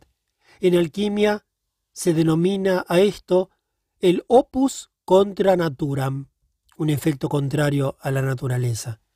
Podríamos ver el mismo tipo de rebuscada expresión antinatural en nuestra propia vida, cuando la normalidad estalla o se disgrega en la locura o en la sombra, antes de correr en busca de refugio, para luego tratar de restablecer el orden familiar, bien podríamos observar de cerca cuál es el significado potencial de lo que está sucediendo. Si vamos a contemplar con curiosidad el alma, es probable que necesitemos explorar sus desviaciones, su perversa tendencia a contradecir expectativas, y como corolario, bien podríamos desconfiar de la normalidad. Una fachada de normalidad puede ocultar muchísima desviación y además es muy fácil reconocer la ausencia de alma en la estandarización de la experiencia. El cuidado y la cura. Una diferencia importante entre cuidado y cura es que esta última palabra, la cura, implica el final de la pesadumbre o de la aflicción. Si estás curado, ya no tienes que seguir preocupándote por lo que te molestaba. Pero el cuidado tiene un sentido de atención que se mantiene, en él no hay final. Es probable que los conflictos no lleguen nunca a resolverse del todo. Nuestro carácter jamás cambiará radicalmente, aunque pueda pasar por algunas transformaciones interesantes. Ciertamente la forma de percibir los problemas puede cambiar, pero es probable que ellos en sí persistan y jamás desaparezcan. Nuestro trabajo en psicología cambiaría notablemente si empezáramos a considerarlo más como un cuidado que se prolonga que como la búsqueda de una cura. Podríamos tomarnos tiempo para observar y escuchar a medida que poco a poco se van revelando los misterios más profundos que se ocultan en el torbellino cotidiano. Los problemas y los obstáculos ofrecen una oportunidad para la reflexión que de otra manera quedaría excluida por la rutinaria rapidez de la vida. Cuando nos detenemos a considerar lo que nos está sucediendo y de qué estamos hechos, el alma fermenta por decirlo con un término alquímico, se producen cambios, pero no de acuerdo con un plan ni como resultado de la intervención intencional. Si cuidamos del alma con suficiente atención y con una imaginación instruida y resuelta, los cambios se producen sin que los percibamos, hasta que ya han terminado y están bien establecidos. El cuidado del alma revela la paradoja en virtud de la cual una búsqueda tenaz y enérgica del cambio puede en realidad ser un obstáculo interpuesto en el camino hacia una transformación sustancial. La psicología antigua, arraigada en un terreno muy diferente del que abona el moderno pensamiento terapéutico, sostenía que el destino y el carácter de cada uno de nosotros nacen en el misterio, que nuestra individualidad es tan profunda y se halla tan oculta, que se necesita más de una vida para que pueda emerger la identidad. Los médicos renacentistas decían que la esencia de cada persona se origina como una estrella en los cielos. Es notable la diferencia entre esto y la visión moderna, para la cual la persona se hace a sí misma. El cuidado del alma, que vuelve la vista hacia atrás para buscar con especial consideración una orientación y una guía en las psicologías de antaño, trasciende la mitología secular del sí mismo para recuperar el sentimiento de que cada vida individual es sagrada. Esta cualidad no es solamente un valor, todas las vidas son importantes, sino también el misterio insondable, que es la simiente misma y el corazón de cada individuo. Las manipulaciones terapéuticas superficiales, cuyo objetivo es restaurar la normalidad u orientar una vida de acuerdo con ciertas normas, reducen e encogen ese profundo misterio a las pálidas dimensiones de un común denominador social llamado personalidad adaptada, entre comillas. El cuidado del alma ve una realidad totalmente distinta, aprecia el misterio del sufrimiento humano y no ofrece a nadie la falsa ilusión de una vida libre de problemas. Ve cada día en la ignorancia y en la confusión como una oportunidad de descubrir que la bestia que reside en el centro del laberinto es, además, un ángel. La peculiaridad de una persona está hecha tanto de lo insano y lo retorcido como de lo racional y lo normal. Aproximarse a este paradójico punto de tensión, donde la adaptación y la anormalidad coinciden, es acercarse a la realización de nuestra naturaleza llena de misterio, nacida de los astros. Es evidente que el cuidado del alma exige un lenguaje diferente del que usan la terapia y la psicología académica, como la alquimia es un arte y por lo tanto solo puede expresarse en imágenes poéticas. La mitología, las bellas artes, todas las religiones del mundo y los sueños nos proporcionan una serie de imágenes inapreciables por cuya mediación se revelan y se contienen simultáneamente los misterios del alma. En busca de orientación podemos volvernos también hacia muchos expertos diferentes, especialmente indagadores del alma de orientación poética, como son los mitógrafos y los trágicos de la antigüedad, los médicos del Renacimiento, los poetas románticos y nuestros modernos psicólogos de la profundidad que respetan el misterio de la vida humana y se resisten a la secularización de la experiencia. Es necesario tener amplitud de visión para saber que en el corazón de cada ser humano se alojan un trozo de cielo y un fragmento de la tierra, y que si vamos a cuidar de ese corazón, tendremos que conocer tanto el cielo y la tierra como el comportamiento humano. Este es exactamente el consejo de Paracelso, el doctor del Renacimiento. Dijo, si el médico entiende las cosas exactamente y ve y reconoce todas las enfermedades del macrocosmos externo al hombre, y si tiene una idea clara del hombre y de su naturaleza entera, entonces, y sólo entonces, es médico. Entonces puede aproximarse al interior del hombre, puede examinarle la orina, tomarle el pulso y comprender a dónde pertenece cada cosa. Esto no sería posible sin un conocimiento profundo del hombre externo, que no es sino el cielo y la tierra. Fin de la cita.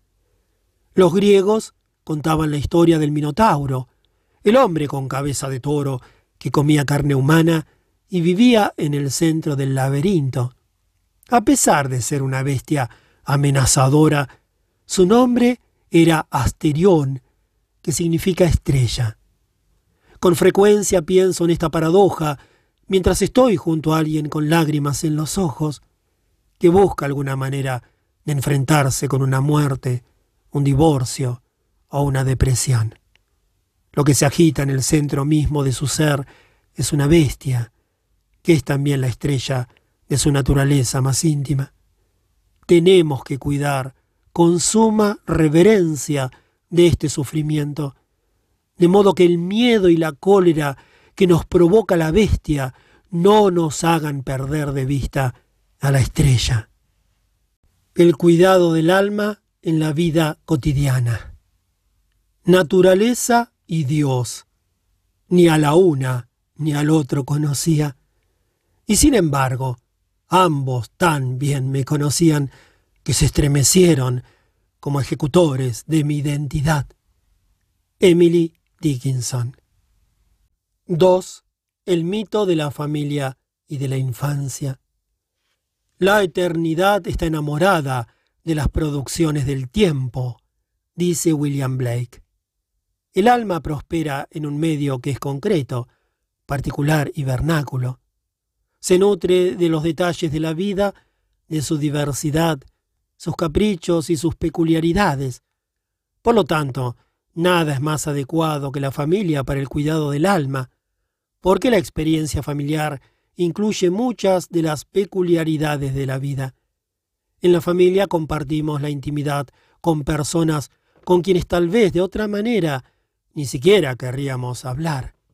Con el tiempo llegamos a conocerlas íntimamente, Aprendemos sus hábitos y características más minúsculos y privados. La vida de familia está llena de crisis mayores y menores, los altibajos de la salud, el éxito y el fracaso en la carrera profesional, el matrimonio y el divorcio, y de toda clase de personajes. Está vinculada con lugares, acontecimientos e historias. Con el sentimiento de todas estas particularidades, la vida se va grabando en la memoria y en la personalidad. Es difícil imaginarse algo que alimente más al alma. Cuando en la sociedad van mal las cosas, inmediatamente indagamos cuál es el estado de la familia. Vemos la sociedad desgarrada por el crimen y clamamos. Ojalá pudiéramos regresar a los buenos tiempos de antaño, cuando la familia era sagrada. Pero, ¿eran tan buenos los buenos tiempos de antaño?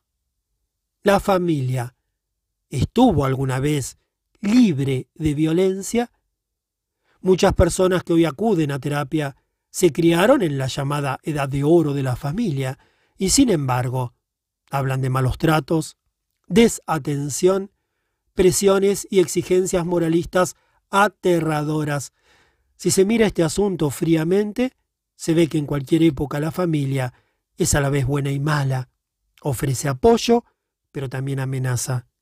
Por eso es tan frecuente que los adultos se muestren ambivalentes cuando se trata de visitar a su familia y pasar un tiempo con ella desean las gratificaciones emocionales que proporciona el sentimiento de conexión, pero también quieren mantener la distancia con los recuerdos dolorosos y las relaciones difíciles. A los profesionales de hoy les preocupa la familia disfuncional, pero en alguna medida todas las familias son disfuncionales. Ninguna es perfecta, y la mayoría tienen problemas graves. Una familia es un microcosmos que refleja la naturaleza del mundo, que se nutre tanto de la virtud como del mal. En ocasiones podemos sentir la tentación de imaginar a la familia llena de inocencia y de buena voluntad, pero la realidad de la vida familiar se resiste a semejante romanticismo. Generalmente presenta la gama completa del potencial humano que incluye la maldad, el odio, la violencia, la confusión sexual y la locura. Dicho de otra manera, la verdadera dinámica de la vida familiar revela la complejidad y la imprevisibilidad del alma, y cualquier intento de tender un piadoso velo de sentimentalismo simplista sobre la familia está condenado al fracaso. Cuando veo la partícula dis en la palabra disfuncional, pienso en Dis, el nombre que daban los romanos al mundo mitológico subterráneo. El alma entra en la vida desde abajo por las rendijas, encontrando una brecha hacia la vida en los puntos donde el buen funcionamiento se desbarata. Nosotros llevamos las disfunciones de la familia a la consulta terapéutica como problemas que hay que resolver o como explicaciones de las dificultades que experimentamos porque intuitivamente sabemos que la familia es una de las principales moradas del alma. En psicología se habla mucho de la familia y la terapia familiar se ha convertido en una de las principales formas de asesoramiento psicológico. Tenemos la esperanza de que si encontramos las raíces de los problemas actuales en los antecedentes familiares, comprenderemos lo que está sucediendo. Y de este modo esperamos encontrar una cura. Pero el cuidado del alma no necesita arreglar la familia, ni liberarse de ella, ni interpretar su patología. Es probable que necesitemos simplemente recuperar alma, reflexionando en profundidad sobre los acontecimientos del alma que se han producido en el crisol de la familia. Según la Biblia, Adán fue formado del fango de la tierra. Su origen, pues, es decir, su familia, era terreno húmedo, sucio, incluso cenagoso. A partir de Adán, desde nuestras mismas raíces, no hemos sido forjados con luz ni con fuego. Somos hijos del barro. Los estudiosos dicen que Adán significa tierra roja. Nuestra propia familia resume ese origen mítico de nuestra condición humana, manteniéndose próxima a la tierra, siendo común y corriente, un verdadero herbazal de debilidades humanas. Al estudiar las mitologías del mundo, siempre nos encontramos con personajes malignos y con alguna especie de mundo subterráneo. Lo mismo pasa con la familia, que siempre tiene su sombra por mucho que deseemos lo contrario. Su funcionamiento está siempre manchado por dis.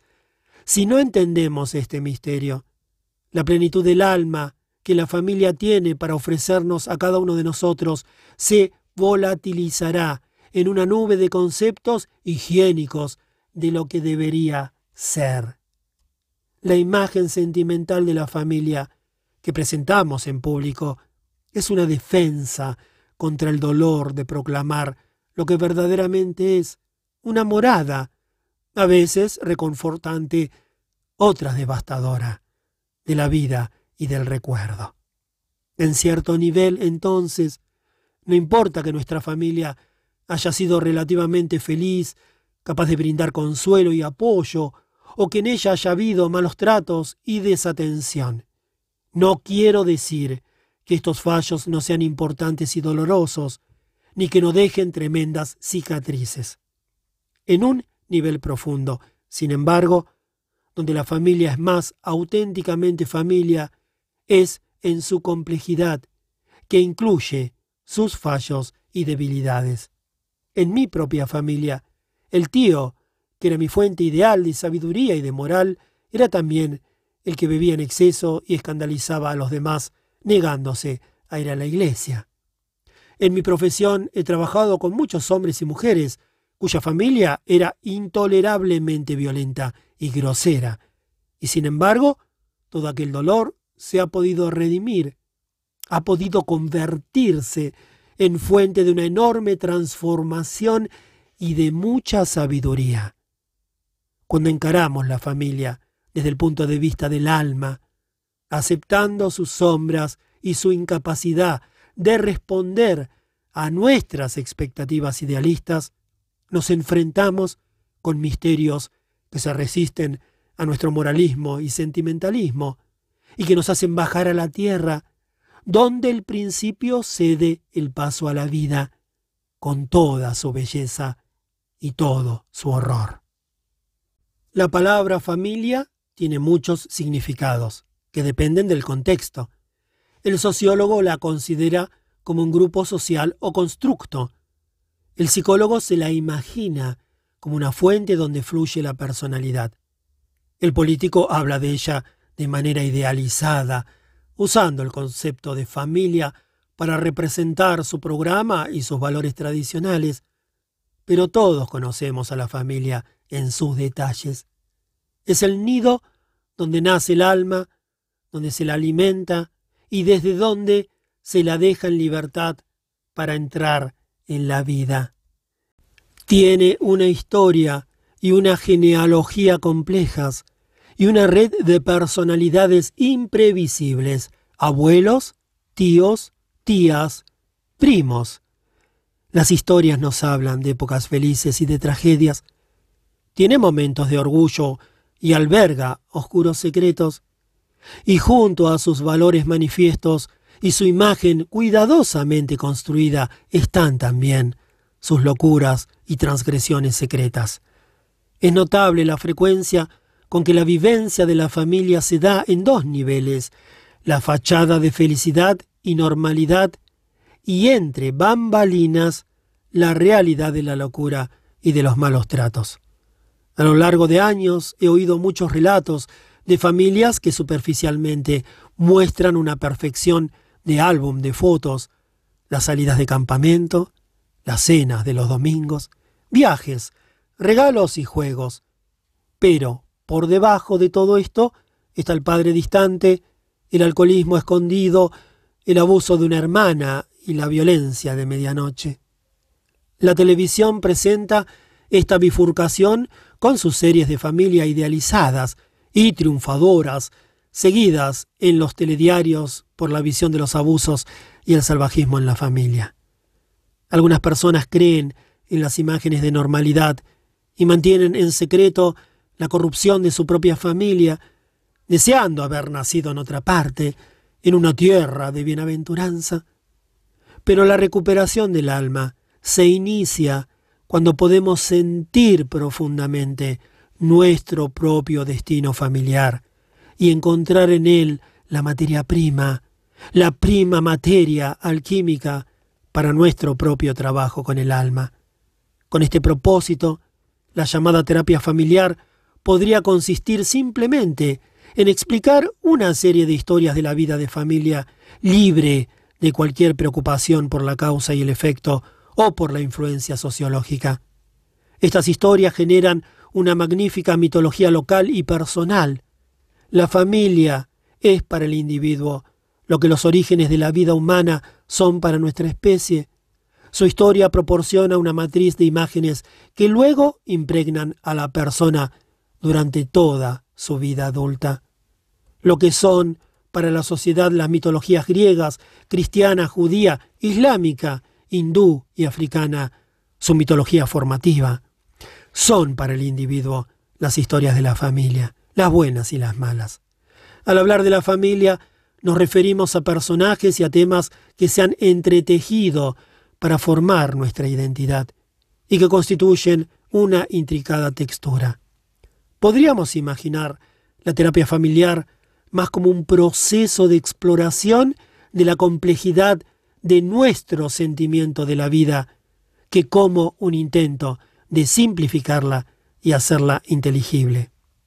El cuidado del alma no tiene nada que ver con entender, elaborar y mejorar. Resucita más bien las imágenes de la vida familiar como un enriquecimiento de la identidad. Para cuidar el alma de la familia es necesario pasar del pensamiento causal a una apreciación de las historias y los personajes, permitir que abuelos y tíos se transformen en figuras míticas y estar atentos a cómo ciertos relatos propios de la familia van adquiriendo carácter de paradigma gracias a la narración repetitiva. Estamos tan afectados por el tono científico adoptado en la educación y en los medios de comunicación, que sin pensarlo nos hemos vuelto antropólogos y sociólogos en nuestra propia familia. Con frecuencia le pregunto a un paciente por su familia y la respuesta que obtengo es pura psicología social. Mi padre bebía y como hijo de alcohólico yo tengo tendencia a... En vez de historias, oigo análisis. A la familia se la ha anestesiado sobre una mesa. Peor aún, es el asistente social o el psicólogo que para hablar de un paciente empieza con una monótona enumeración de sus influencias sociales. El sujeto es un hombre criado en una familia judeo-cristiana, con una madre narcisista y un padre codependiente. El alma de la familia se evapora en el aire, enrarecido de esta clase de simplificación, se requiere suma diligencia y capacidad de concentración para pensar de otra manera en la familia, para apreciar tanto su sombra como su virtud, y dejar simplemente que se nos cuenten historias sin incurrir en interpretaciones, análisis y conclusiones. Los profesionales piensan que su trabajo consiste en entender y corregir a la familia sin dejarse introducir plenamente en su genio, es decir, en su peculiar espíritu formativo. Si observáramos el alma de la familia, escuchando respetuosamente sus historias, sin escapar de su sombra, quizá no nos sentiríamos determinados de forma tan ineludible por las influencias familiares. Fuertemente influidos por la psicología evolutiva, suponemos que, ineluctablemente, somos aquello que somos a causa de la familia en que crecimos.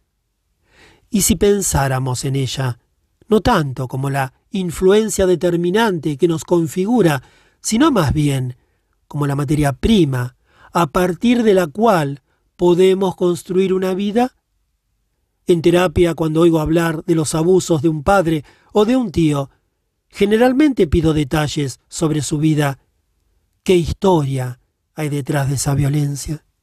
¿Qué hacían mientras tanto los otros miembros de la familia? ¿Cuáles son las historias que cuentan y qué secretos albergan? Una vez me consultó David, un hombre joven que se quejaba de no poder entenderse con su madre. Digo que era un hombre joven, porque su característica más notable era su eterna juventud, entre comillas. Cuando lo conocí tenía 28 años y representaba unos 16. Vivía solo en un apartamento, pero se pasaba los fines de semana en casa, entre comillas, con su madre. Sin embargo, cuando estaba en casa, ella siempre se metía en sus asuntos, diciéndole cómo tenía que vivir y empeñándose en hacer que limpiara su habitación, estaba divorciada desde hacía varios años y solía repetirle, Eres igual a tu padre. Le pregunté si realmente era igual que su padre y me miró sorprendido. El problema es mi madre, no mi padre, dijo. De todas maneras, hábleme de su padre, insistí. Jamás sentará cabeza. Yo raras veces lo veo. Nuestros encuentros son fugaces. Siempre está de viaje y siempre con una mujer nueva. ¿Y usted? ¿Es igual que su padre? No, ni siquiera hay una mujer en mi vida. ¿Ni siquiera una? Bueno, sí, mi madre. Y después dijo algo que oigo muy a menudo. No quiero ser como mi padre. Quizás sufrimos por causa de los excesos de nuestro padre, de nuestra madre o de ambos, y decidimos que no vamos a ser como ellos. Hacemos toda clase de esfuerzos para evitar la influencia parental, pero huir de esta influencia y de la identificación con nuestros padres constituye una forma segura de que nos convirtamos en una copia fiel de ellos. Es el retorno de lo reprimido. Generalmente, cuando no escatimamos esfuerzos para no ser como nuestra madre o como nuestro padre, hay cierta característica precisa que es la que queremos evitar porque demasiado la hemos sufrido como hijos. Pero la represión tiende a los grandes trazos, no funciona con mucha precisión en su trabajo de liberar a la personalidad de una característica concreta no deseada. David trataba de no ser como su padre, por ello no quería tener muchas relaciones íntimas, y el resultado era que no tenía ninguna.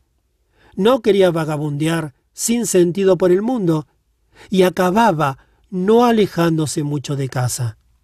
No quería ser como su padre, y en su vida no había muchas muestras de rasgos paternales. Le hablé de su padre sin formular las críticas ni los juicios que él hacía continuamente y que mantenían la escisión entre su afecto por su madre y su afecto por su padre. Lo alenté a que me contara cosas de éste y con el tiempo fue apareciendo la complicada imagen de un hombre que había tenido una infancia muy semejante al de David.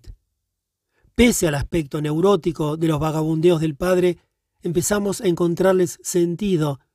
David hizo algunos esfuerzos por encontrarse con su padre y hablar con él de sus experiencias. Después descubrimos que el padre también intentaba mantener la distancia con su hijo. Finalmente, motivado en parte, creo, por un nuevo interés en la vida de su padre, David insistió en el contacto y el diálogo. Al no cortar el contacto con su padre, pudo tener una visión más directa de él, le gustara o no. El espíritu de su padre estaba en él. A partir de ese espíritu podía construirse una vida. Ya no tendría que seguir empobreciéndose debido a sus esfuerzos negativos por mantenerse incontaminado por el mito de la familia.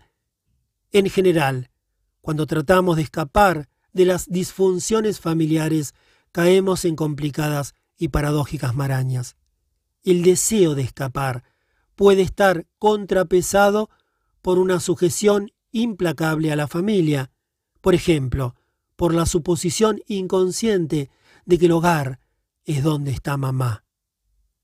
Un reingreso en la familia para abrazar lo que antes se rechazó conduce con frecuencia a una inesperada alquimia en virtud de la cual hasta las relaciones familiares más difíciles cambian lo suficiente para que la diferencia sea significativa.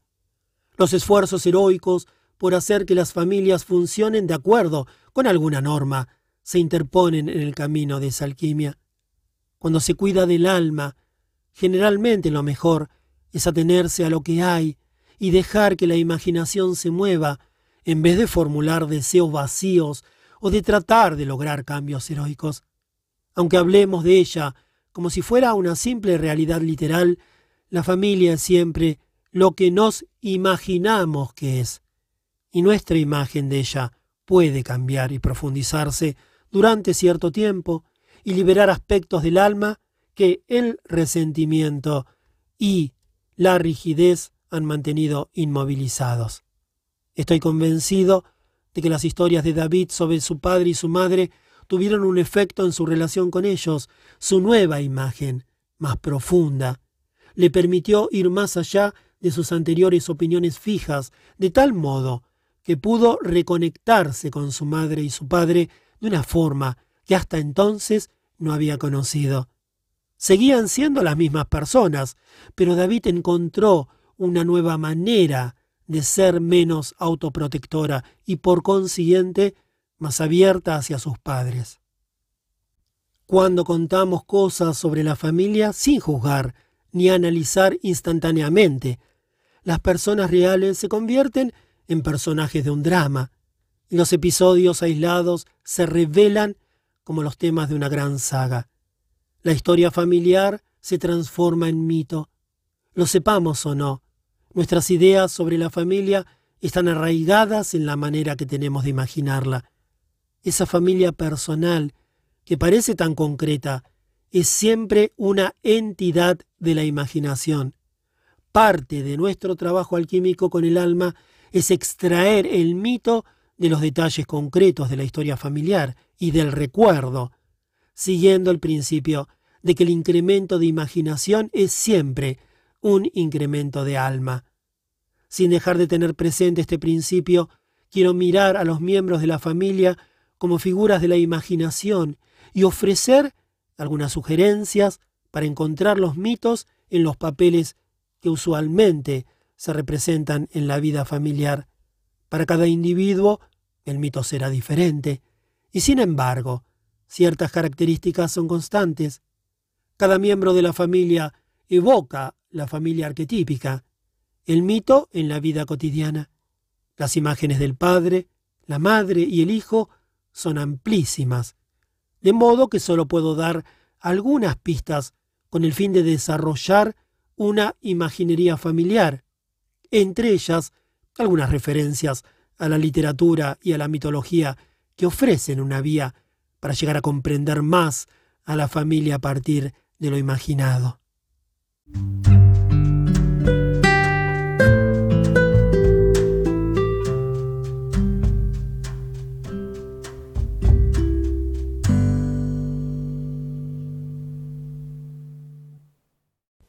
El Padre. Uno de los relatos míticos más extraordinarios de nuestro pasado colectivo, una historia tan sagrada como cualquiera de la literatura religiosa, nos habla de un hombre que intenta reivindicar su paternidad, de una mujer que añora a su marido y de un hijo que sale en busca del padre perdido. Al comienzo de la Odisea de Homero, Ulises está sentado en la playa en mitad de sus no planeados viajes, tras una guerra larga y difícil, deseando estar en casa con su hijo, su padre y la madre de sus hijos. Con nostalgia y melancolía, formula la famosa pregunta, ¿alguna persona hay que sepa quién es su padre? Interrogante que muchos hombres y mujeres se plantean de diversas maneras. Si mi padre ha muerto, o si se mostraba ausente y frío, o si era un tirano, o si me maltrataba, o si era maravilloso, pero ahora no está por mí, entonces, ¿quién es mi padre ahora?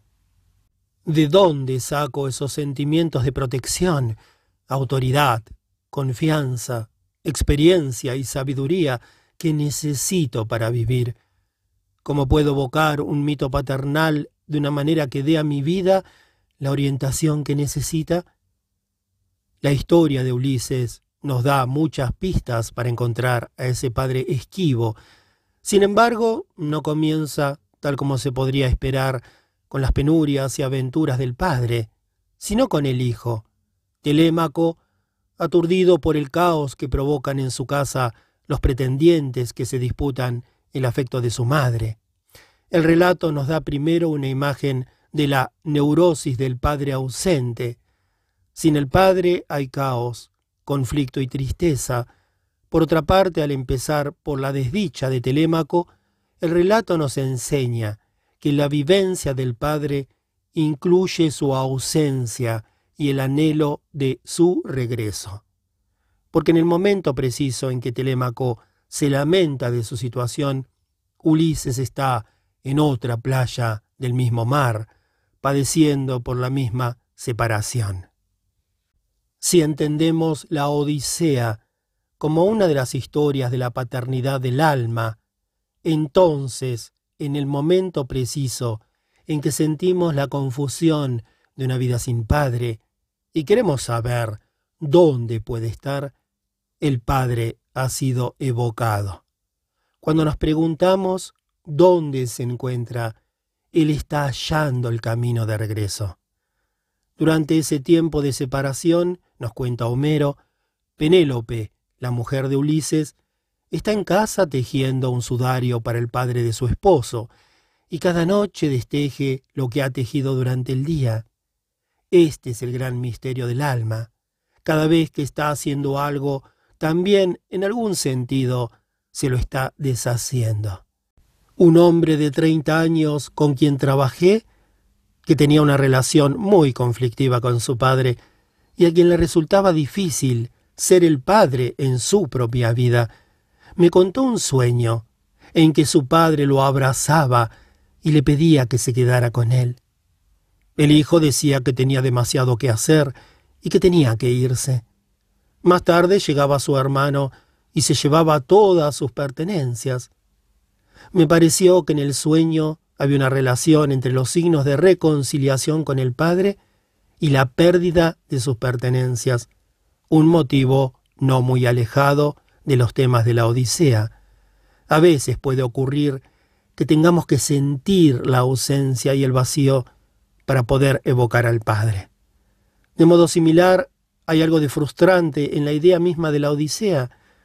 ¿Por qué los dioses no miran compasivamente a esta familia deshecha y permiten que Ulises llegue directamente a casa? ¿Qué posible valor tiene ese padre que se pasa diez años en el mar contando sus historias y sobreviviendo a sus arriesgadas aventuras, antes de poder finalmente volver al hogar y restablecer la paz? La única respuesta que se me ocurre es que ese viaje largo, peligroso, lleno de aventuras, es el proceso por el cual se llega a ser padre. El regreso de Ulises a su familia es análogo a los relatos gnósticos del alma que desciende a la tierra pasando por los planetas y recogiendo en el trayecto los rasgos que necesitará para la vida humana. ¿Quién es mi Padre? No lo sabré hasta que el alma haya concluido su odisea y regrese con sus historias de amor, sexo, muerte, riesgo y supervivencia. Si estoy sintiendo la ausencia de la paternidad en mi vida, es probable que tenga que renunciar al proyecto de imponérsela a mi carácter y que tenga, en cambio, que abrirme a mi propia odisea que no he planeado ni controlo. En muchas culturas tradicionales una persona se hace adulta oyendo las historias secretas de la comunidad que se han transmitido a lo largo de generaciones. Los ancianos dan instrucciones y enseñan los elementos del ritual y del arte. Alce negro describe detalladamente este proceso en sus recuerdos de los Sioux de Oglala. A veces el neófito tiene que soportar pruebas terribles destinadas a sacar fuera al adulto.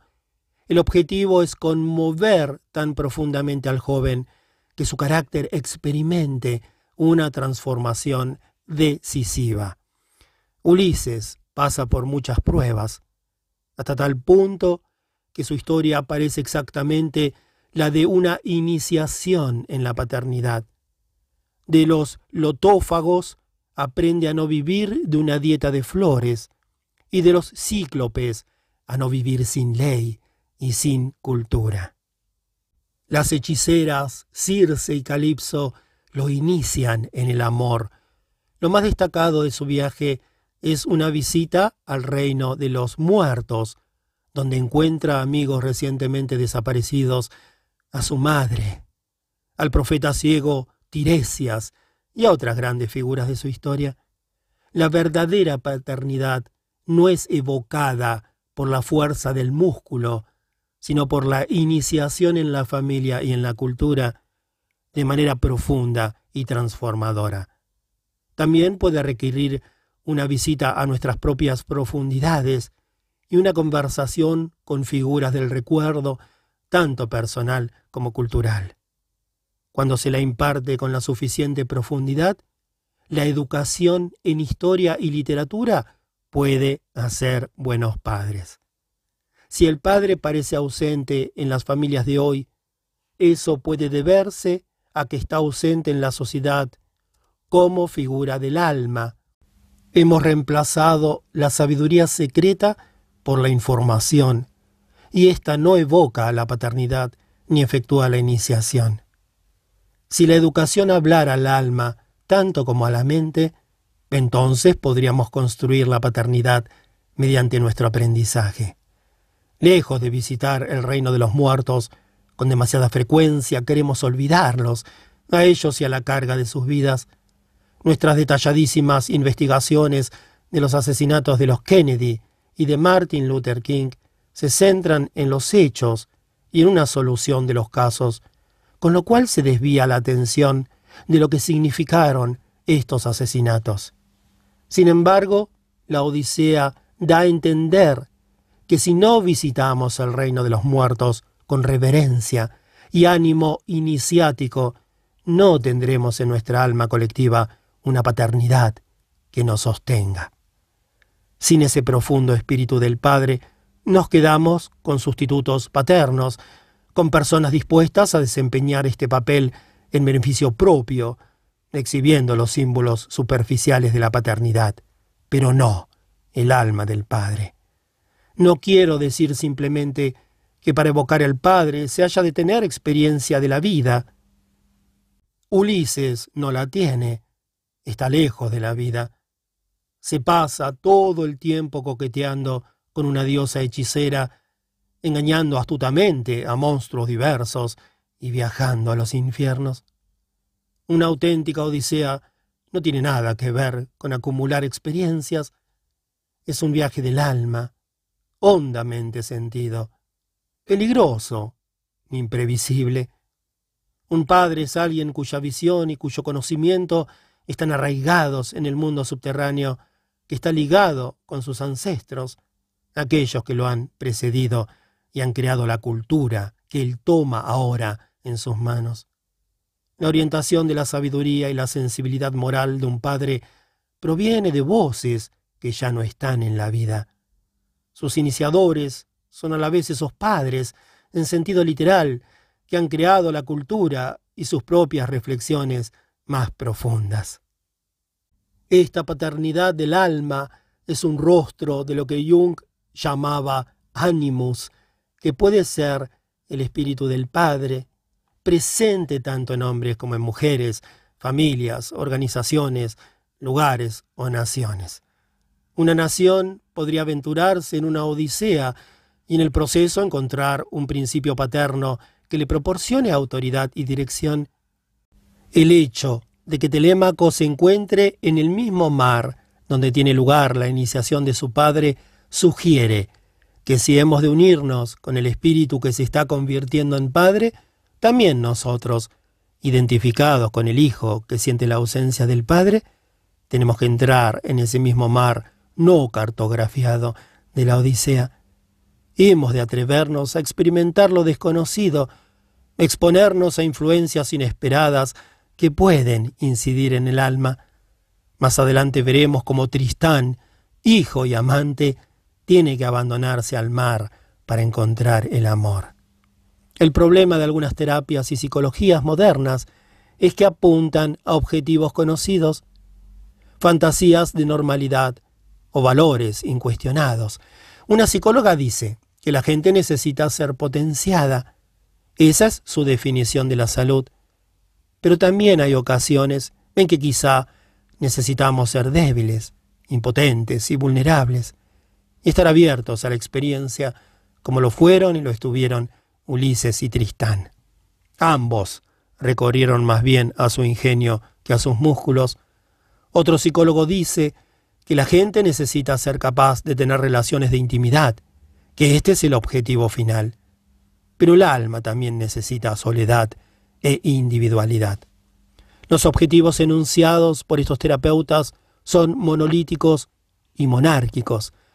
Al concentrarnos en un único valor, nos cerramos y excluimos muchas otras posibilidades que pueden parecer contrarias a la escogida.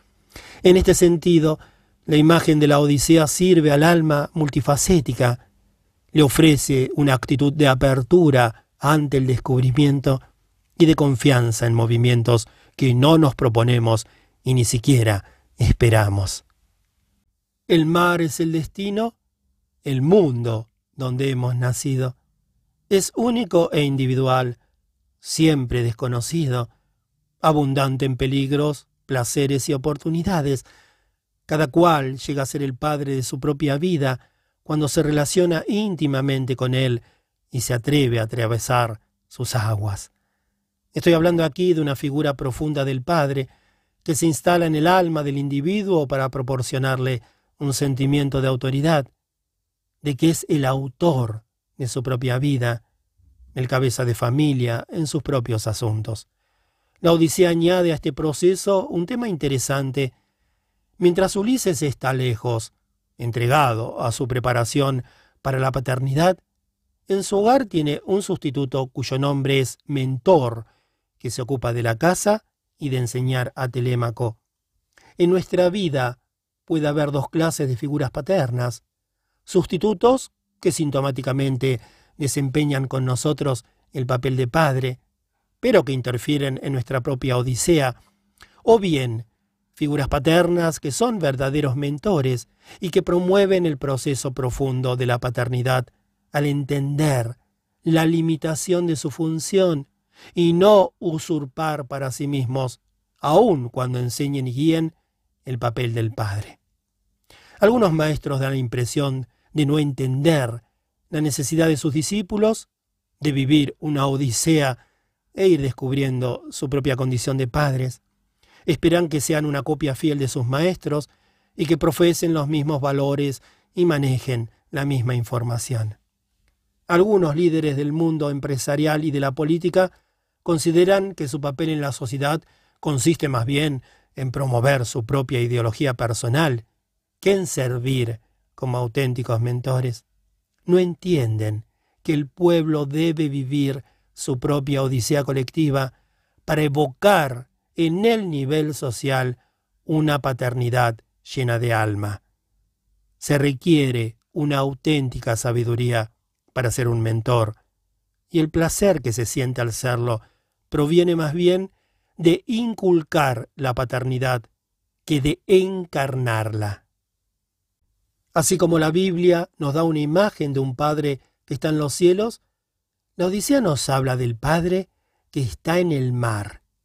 Mientras éste se va configurando y va buscando la iluminación en el mar, necesitamos mentores, figuras paternas que mantengan viva en nosotros la idea del Padre, no creo que sirva de mucho pensar que las figuras paternas son proyecciones sobre ciertas personas de nuestras propias expectativas referentes al Padre. sería mejor pensar en estas personas significativas como mentores o como representantes del Padre que está siempre, eternamente, en el profundo del mar, creando su paternidad.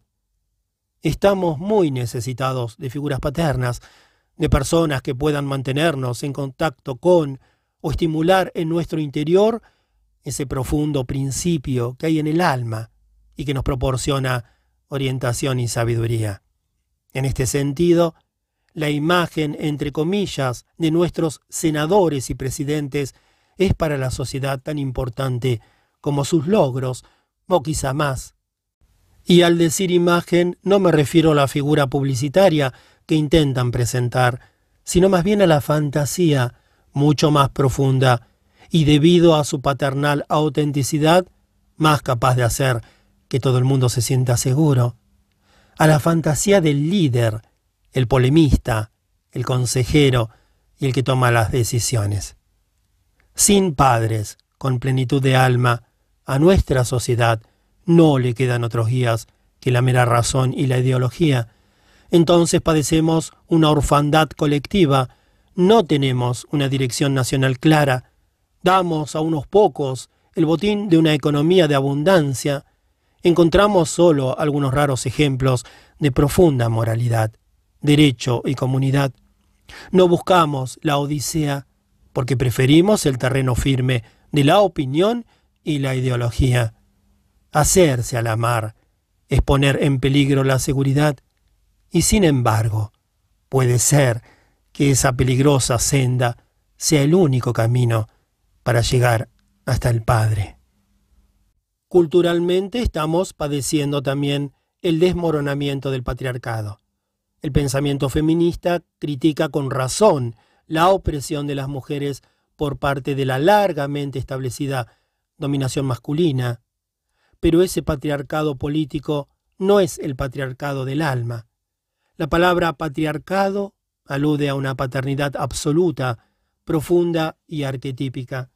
Necesitamos un retorno del patriarcado en este sentido más profundo, porque la vacilación entre abrazar un modelo paternal sintomático y opresivo por un lado y criticarlo por el otro no nos conduce a ninguna parte. En esta condición dividida no encontraremos jamás el espíritu de la paternidad que necesitamos, ni como sociedad, ni en nuestra vida individual como hombres y mujeres. Nuestro mito nos dice que gozaremos de una restauración del Padre una vez que nos hayamos separado de la batalla de la vida cotidiana, la guerra troyana de la supervivencia, y vaguemos errantes de isla en isla por el gran mar de la imaginación. Iremos construyendo la figura del Padre durante todo el tiempo que estemos entregados a las condiciones climatológicas que nos imponen los dioses como parte de nuestra educación en la geografía y la ciudadanía del alma. Cuidar del proceso de paternidad del alma exige, por lo tanto, que soportemos las vivencias de la ausencia, la vida errante, la nostalgia, la melancolía, la separación, el caos y la profunda aventura. No hay atajo que lleve al Padre.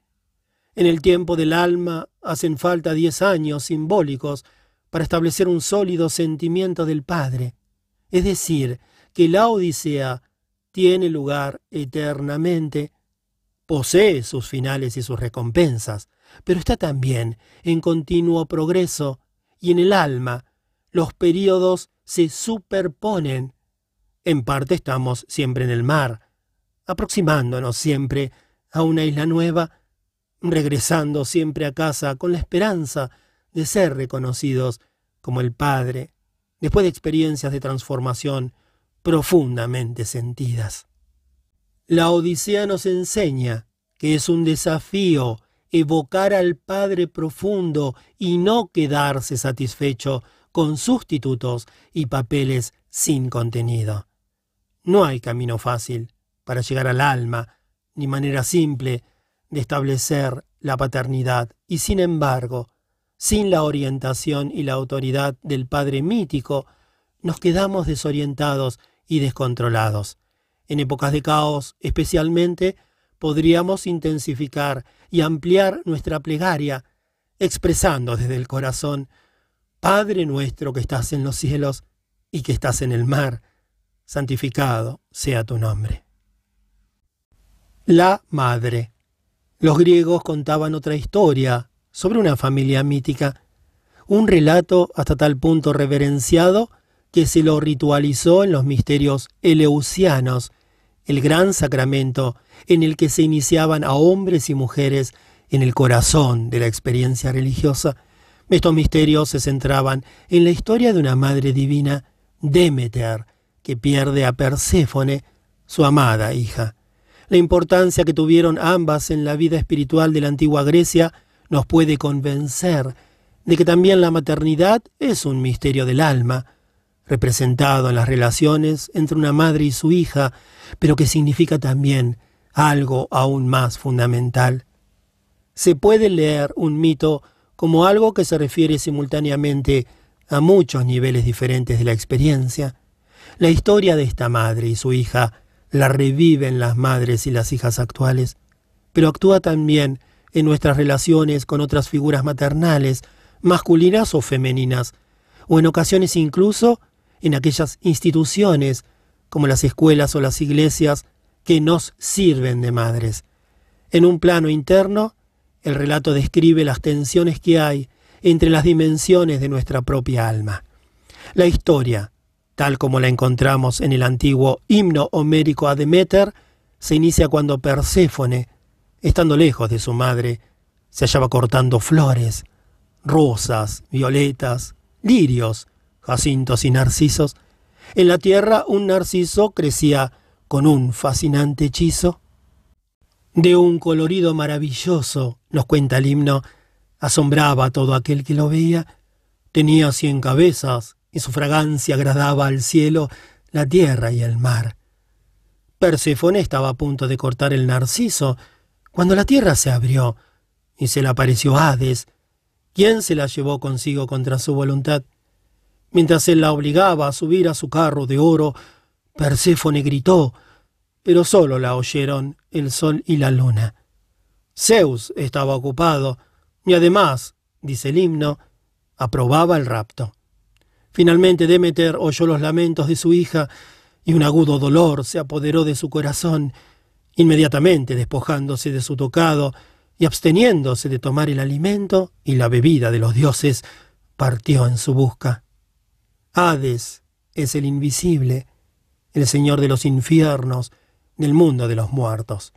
Suyo es el ámbito de las esencias, de los factores eternos que, aun siendo parte muy importante de la vida, son invisibles. Para los griegos el mundo subterráneo era el hogar propio del alma, y si hemos de tener profundidad y el alma, es necesario que tengamos cierta relación con ese mundo, o por lo menos la sensación de encontrarnos en cierto modo en casa en él. Como ya vimos, Ulises tuvo que relacionarse con el mundo subterráneo como parte del establecimiento de su paternidad. También Orfeo visitó los infiernos y descubrió que a veces resulta difícil salir de allí. Jesús viajó por la tierra de los muertos en el tiempo que medió entre su muerte y su resurrección. Y allí empezó Dante su mística peregrinación. La imagen del mundo subterráneo en estos relatos tiene una relación con la muerte real, pero representa también las profundidades invisibles, misteriosas e insondables de una persona o de una sociedad. El mito de Perséfone nos informa de que a veces descubrimos el alma y el mundo subterráneo contra nuestra voluntad ciertas cosas atractivas del mundo pueden actuar como cebos que nos predisponen a una abrumadora caída en las profundidades del sí mismo. Yo conocí a un hombre que tenía mucho éxito en los negocios y proporcionaba a su familia un nivel de vida realmente excepcional. Un día decidió, cosa que no había hecho nunca, ir a una galería de arte en la ciudad. Quedó especialmente fascinado por algunas fotografías y sin pensárselo más, decidió hacerse fotógrafo. Vendió su empresa y renunció a sus ingresos. Las fotografías que vio aquel día eran, como el narciso de cien cabezas, hondamente fascinantes. Durante aquella visita la tierra se abrió a sus pies y su imaginación quedó cautivada. A su mujer le correspondió el papel de Demeter, la que llora la pérdida de una vida cómoda y familiar. Pero para él, la fascinación del arte era tal que dejó que toda su vida anterior se desmoronara. Los padres saben lo fácil que es que sus hijos se dejen atraer por personas y actividades peligrosas que amenazan con llevarlos a lugares sombríos y desconocidos. Para el hijo el comportamiento antisocial puede ser fascinante, en tanto que desde el punto de vista de los padres puede destruir todos sus esfuerzos por enseñarle una escala de valores y una senda decente en la vida. Podríamos entender la historia de Perséfone como el mito de todos los hijos y darnos cuenta de que la sensibilidad de estos a la influencia de personas y lugares oscuros puede ser una manera peligrosa, pero a veces inevitable, de enriquecer su alma. También he conocido a varias mujeres cuya vivencia de este mito ha sido la de una transformación en su vida. Empezaron como jóvenes ingenuas, igual que Perséfone, pero después cayeron en el hechizo de hombres sospechosos, de un mundo subterráneo de drogas y delincuencia, de una experimentación sexual que antes jamás se les habría ocurrido. Recuerdo que una mujer tuvo una serie de sueños en los que un amenazador hombre, sin rostro, se ocultaba en la sombra, al pie de la escalera. De joven había sido muy inocente, pero en el curso de los años cambió, volviéndose más compleja y mundana. Había sido raptada desde dentro de sí misma. Ya sea que la situación tenga que ver con una madre real y sus problemas con sus hijos, o con cualquier persona que sienta una fuerte atracción emocional hacia las profundidades, la consiguiente pérdida de inocencia puede ser dolorosa y desorientadora. Patricia Berry se refiere a esta aflicción maternal como una forma de depresión simbolizada por el mito de Demeter, el hecho de que la diosa pierda interés en la ropa, la higiene y la comida imita el retiro de su hija de la vida normal, y la depresión de la madre es simultáneamente una resonancia por simpatía con el destino de la hija y el efecto de su cólera con los dioses que permitieron que aquello sucediera. Demeter y Perséfone son dos aspectos de un mismo rapto mítico en nosotros hay algo que se inclina hacia las profundidades, jugueteando con la fascinación narcisista, mientras alguna otra cosa intenta mantenernos en el buen camino, en un mundo de valores familiares y saludables. El amor de Demeter por Perséfone y su insistencia en buscarla permiten que la hija encuentre el país del alma sin perder por completo la vida. Demeter nos muestra la prueba final de la madre, afirmar su apego a su afecto por su hija y su deseo de tenerla cerca, al mismo tiempo que mantiene su lealtad hacia ella mientras la joven pasa por una experiencia de transformación. El relato nos muestra cuál es la profundidad del amor que se le exige a cualquier madre que protege a su hijo, quien bien lo sabe ella, debe verse expuesto a las tinieblas, y también cuánto es lo que se nos exige a cada uno de nosotros cuando el alma, tentada por peligrosas seducciones, necesita de nuestros maternales afectos y cuidados.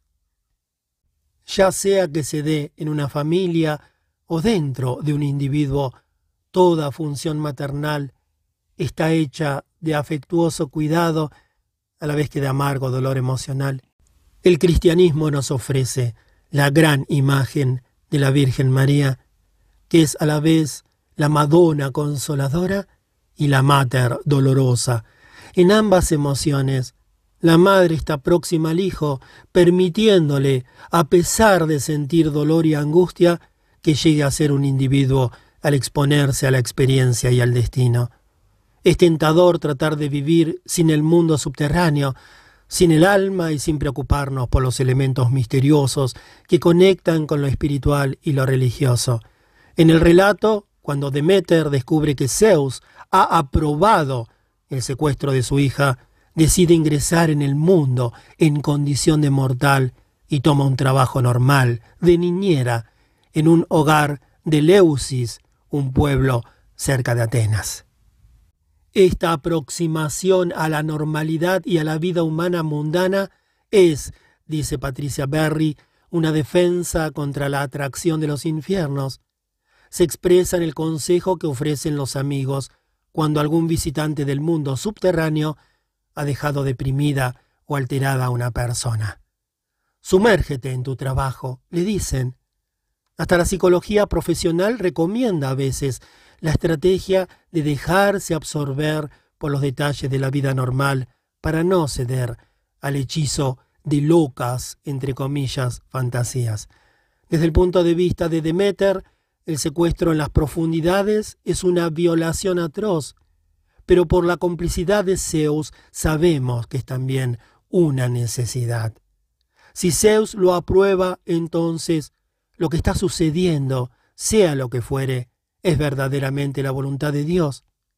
Pertenece a la naturaleza de las cosas que nos sintamos atraídos precisamente por las experiencias que nos quitarán la inocencia, nos transformarán la vida y nos darán la profundidad y la complejidad necesarias.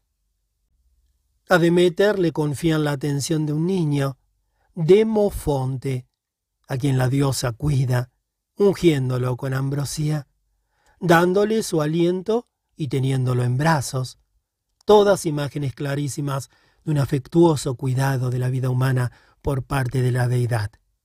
Por la noche lo purifica con fuego para hacerlo inmortal, hasta que su madre la sorprende y lanza un grito de terror. Demeter se encoleriza con la falta de entendimiento de una simple mortal, Tú no sabes distinguir si el destino te está ofreciendo algo bueno o algo malo, le grita. He aquí un tema básico en esta historia, en la que intervienen Zeus y Hades, el Señor de la vida y el Señor de la muerte. Este es un buen consejo de la Madre de Madres. Entiende que a veces las cosas que parecen peligrosas desde el punto de vista de un mortal pueden ser benéficas al contemplarlas desde una perspectiva más amplia. En la breve temporada en que hace de niñera de un mortal, Demeter nos da otras lecciones sobre la función de la madre, enseñándonos que la maternidad tiene que ver con cuidar, amar y alimentar, no sólo de manera humana, sino también de manera divina. Purificar al niño en el fuego es una manera de consumir los elementos humanos para así establecer en él la inmortalidad. No tenemos que entender la inmortalidad en el sentido literal de una vida después de la muerte, sino más bien como la eterna profundidad del alma. Los cuidados maternales de la buena Demeter mantienen al niño en el calor y la pasión de la vida, que inmortalizan y consolidan la plenitud del alma. Ser madre en este sentido no se refiere solo a los logros y la supervivencia en el nivel físico, el grano y la fruta de Demeter, sino que tiene que ver también con guiar al niño o a la niña hacia sus propias ignotas profundidades y hacia el misterio del destino. En mi práctica profesional frecuentemente me encuentro con hombres y mujeres que se identifican con el arquetipo de la madre.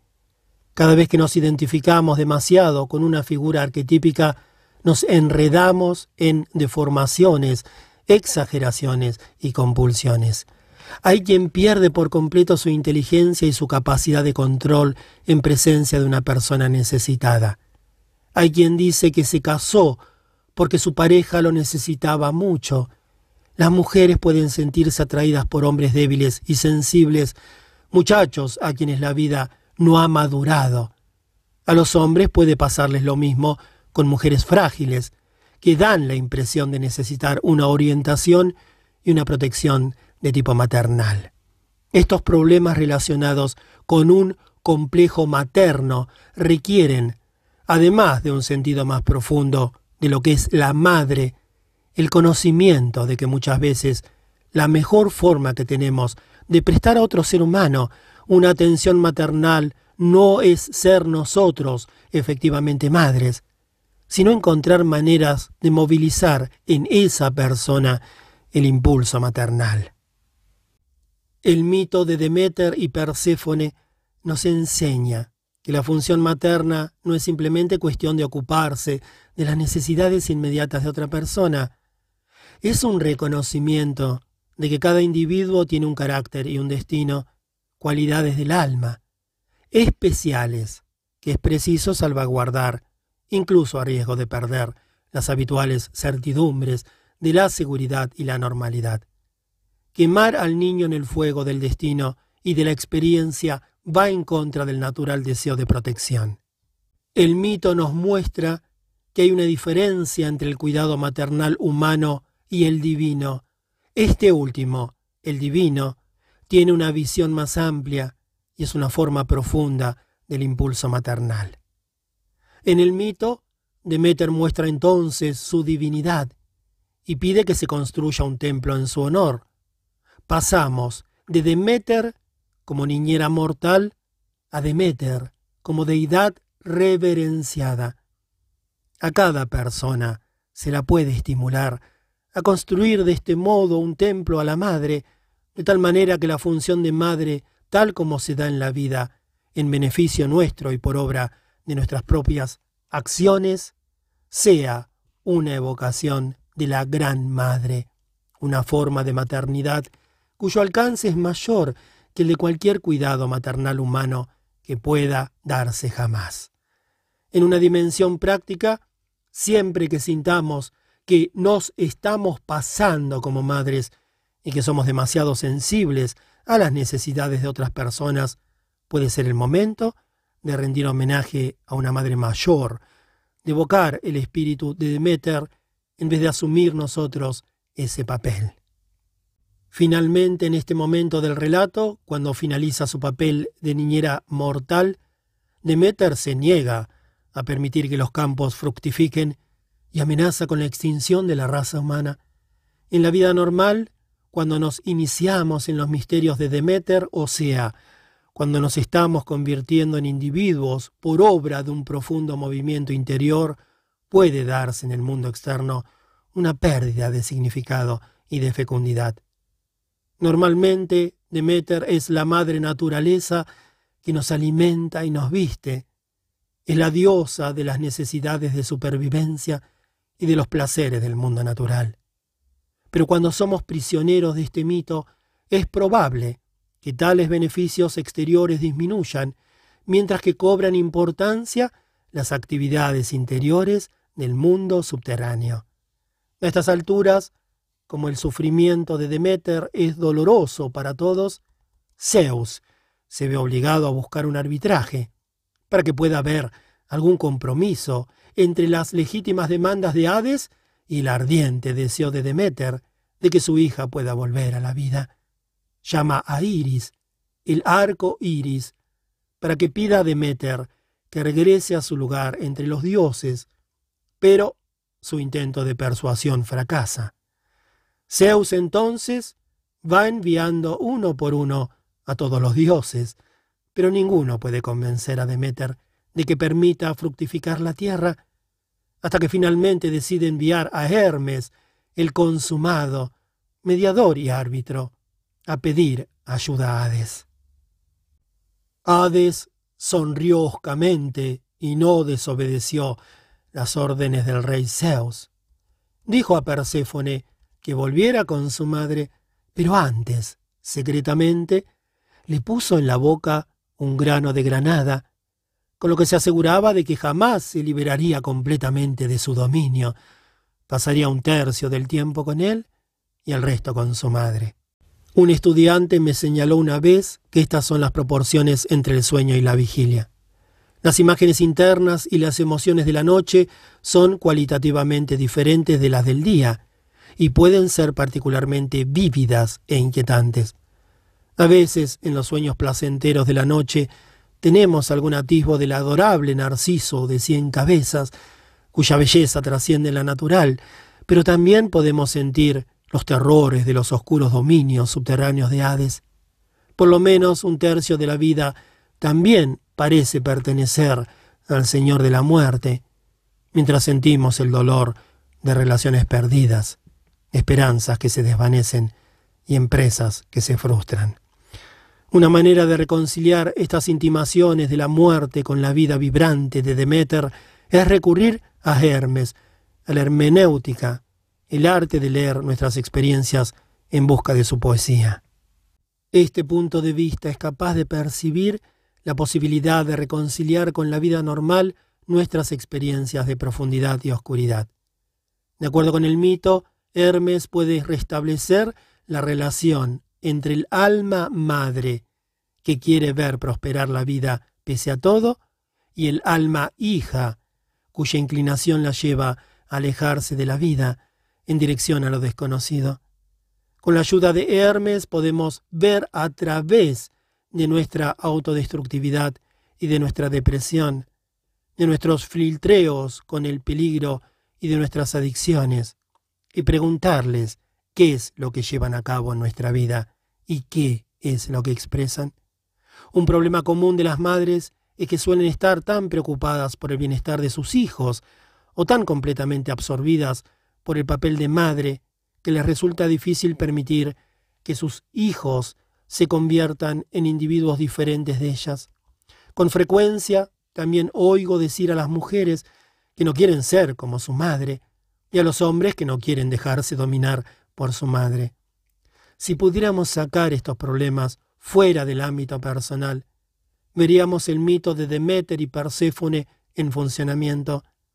Todos necesitamos encontrar una manera de convertirnos en individuos, descubriendo nuestras propias profundidades e incluso nuestra propia oscuridad, sin desconectarnos de la orientación maternal que llevamos dentro y que nos mantiene en la vida y en la comunidad. El misterio eleusino es fundamental porque se relaciona con nuestra propia supervivencia, tanto física como psicológica. Llegamos a ser personas pasando por peligrosas experiencias de oscuridad. Podemos sobrevivir a estas difíciles iniciaciones. Cualquier iniciación auténtica es siempre un movimiento desde la muerte a una vida nueva. El misterio eleusino da cabida a nuestra resurrección, como Perséfone, como la aparición de la fruta y el cereal en su temporada. Nos da cabida a nuestra resurrección desde la profundidad donde se enriquece el alma a una vida larga y abundante. Así como Penélope, la mujer de Ulises, tejió un sudario durante toda la duración de la Odisea, el dolor, las actividades neuróticas y la cólera de Demeter acompañan al alma en su visita a los infiernos y por consiguiente están a su servicio. Perséfone era conocida como la reina del mundo subterráneo, y en el arte se la representa sentada en su trono junto a Hades. Allí tiene un eterno lugar de honor incluso cuando regresa con su madre para contarle, tal como lo haría cualquier hija, todos los detalles de su rapto. El alma necesita establecerse tanto en el reino de los muertos como en la vida. Es probable que la mayoría de nosotros hayamos pasado por tres o cuatro experiencias como la de Perséfone, y que quizá al contarlas incluyamos el tema de la resurrección. Después de haber pasado por aquella etapa en mi vida, ahora estoy mucho mejor. Lo que nos llevó a superar estos enfrentamientos con Hades fue el profundo sentimiento maternal por la vida, por su continuidad y su fecundidad que llevamos dentro de nosotros. Un amor tan hondamente arraigado por la vida y sus posibilidades es el don de Demeter, que paradójicamente se intensifica y se establece con mayor solidez en esos mismos momentos en los que se ve gravemente amenazado. Podríamos imitar a los participantes en las grandes celebraciones en honor a Demeter en Eleusis, sostener una espiga de cereal en las manos y recordar que la vida sigue siendo fructífera en un mundo que está continuamente penetrado por todas las formas de la muerte. El relato sirve también como una meditación sobre la muerte misma. Hades puede llevarnos a su dominio mediante una experiencia de la muerte, ya sea por hacernosla ver de cerca o por la muerte de un ser querido. Se necesita una profunda afirmación maternal de la vida para permitir que esta experiencia nos afecte, nos relacione con los misterios del mundo subterráneo y después nos envíe de regreso a la vida, ya profundamente cambiados para siempre. Cuando dejamos que las experiencias de la muerte nos toquen y nos conmuevan, volvemos al mundo con los granos de la granada, esa fruta que por fuera parece soleada y entera, y sin embargo por dentro es sumamente compleja y está llena de oscuros granos que recuerdan el mundo subterráneo. La madre prudente sabe que su hijo solo puede convertirse en persona si vive este misterio que hace tantos siglos se dramatizaba en el Eusis. No podemos ocultar todos los señuelos que conducen a la disolución. En vano intentamos mantener a nuestros hijos alejados de la contaminación de la muerte, como bien sabemos por la historia de los padres de Buda, que intentaron protegerlo de todo el sufrimiento humano pero la exigencia de una maternidad plena es que se permita al hijo recorrer el riesgo. Un concepto profundo de la maternidad abarca la gran capacidad de Demeter de amar a su hija y aún así seguir honrando a los otros dioses, que tienen sus propios designios y sus propias exigencias. Finalmente, Demeter devuelve la riqueza y la plenitud de la naturaleza y el cantor de su himno nos recuerda que Hades se lo conoce también como Plutón, el dios de la riqueza.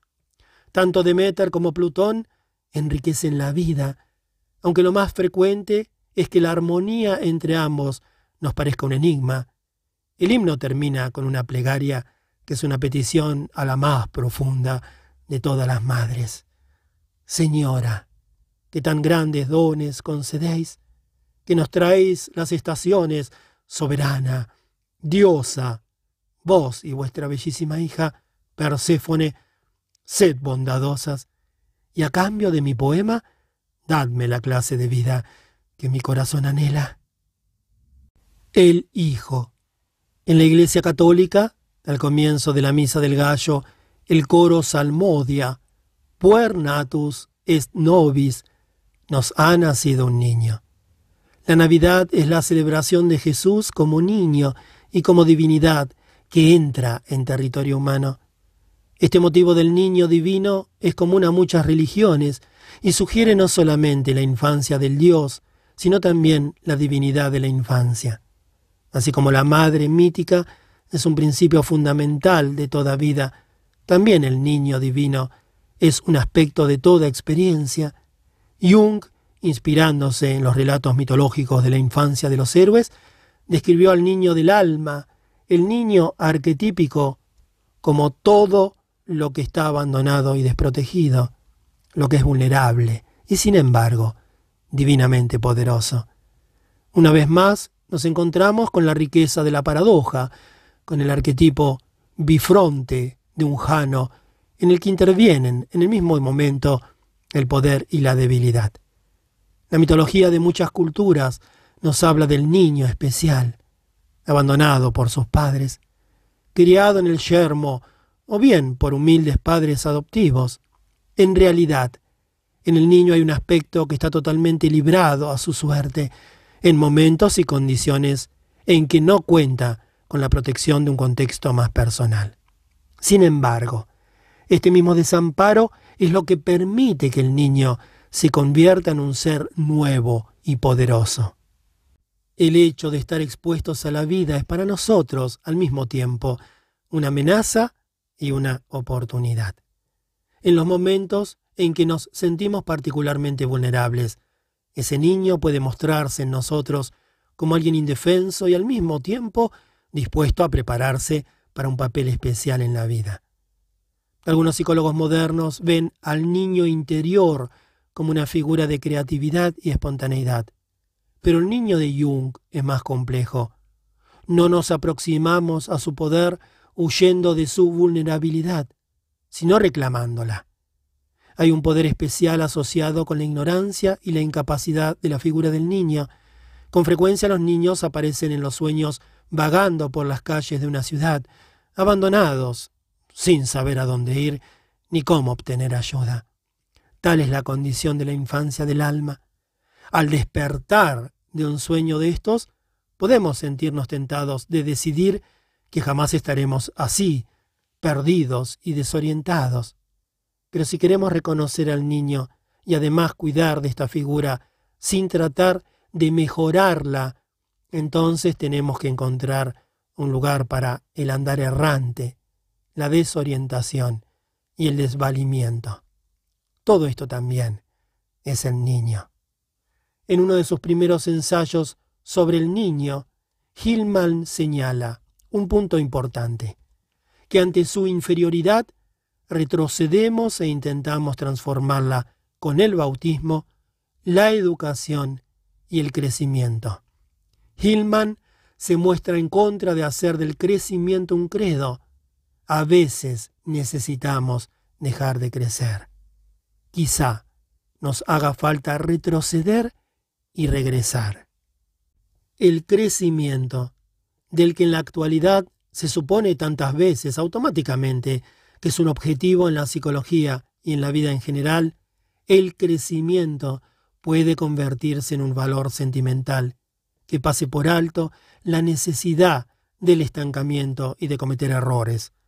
No se respeta debidamente al niño si esperamos siempre que se convierta en un adulto, porque un niño no es un adulto. Día tras día usamos frases que hablan sutilmente en contra del niño.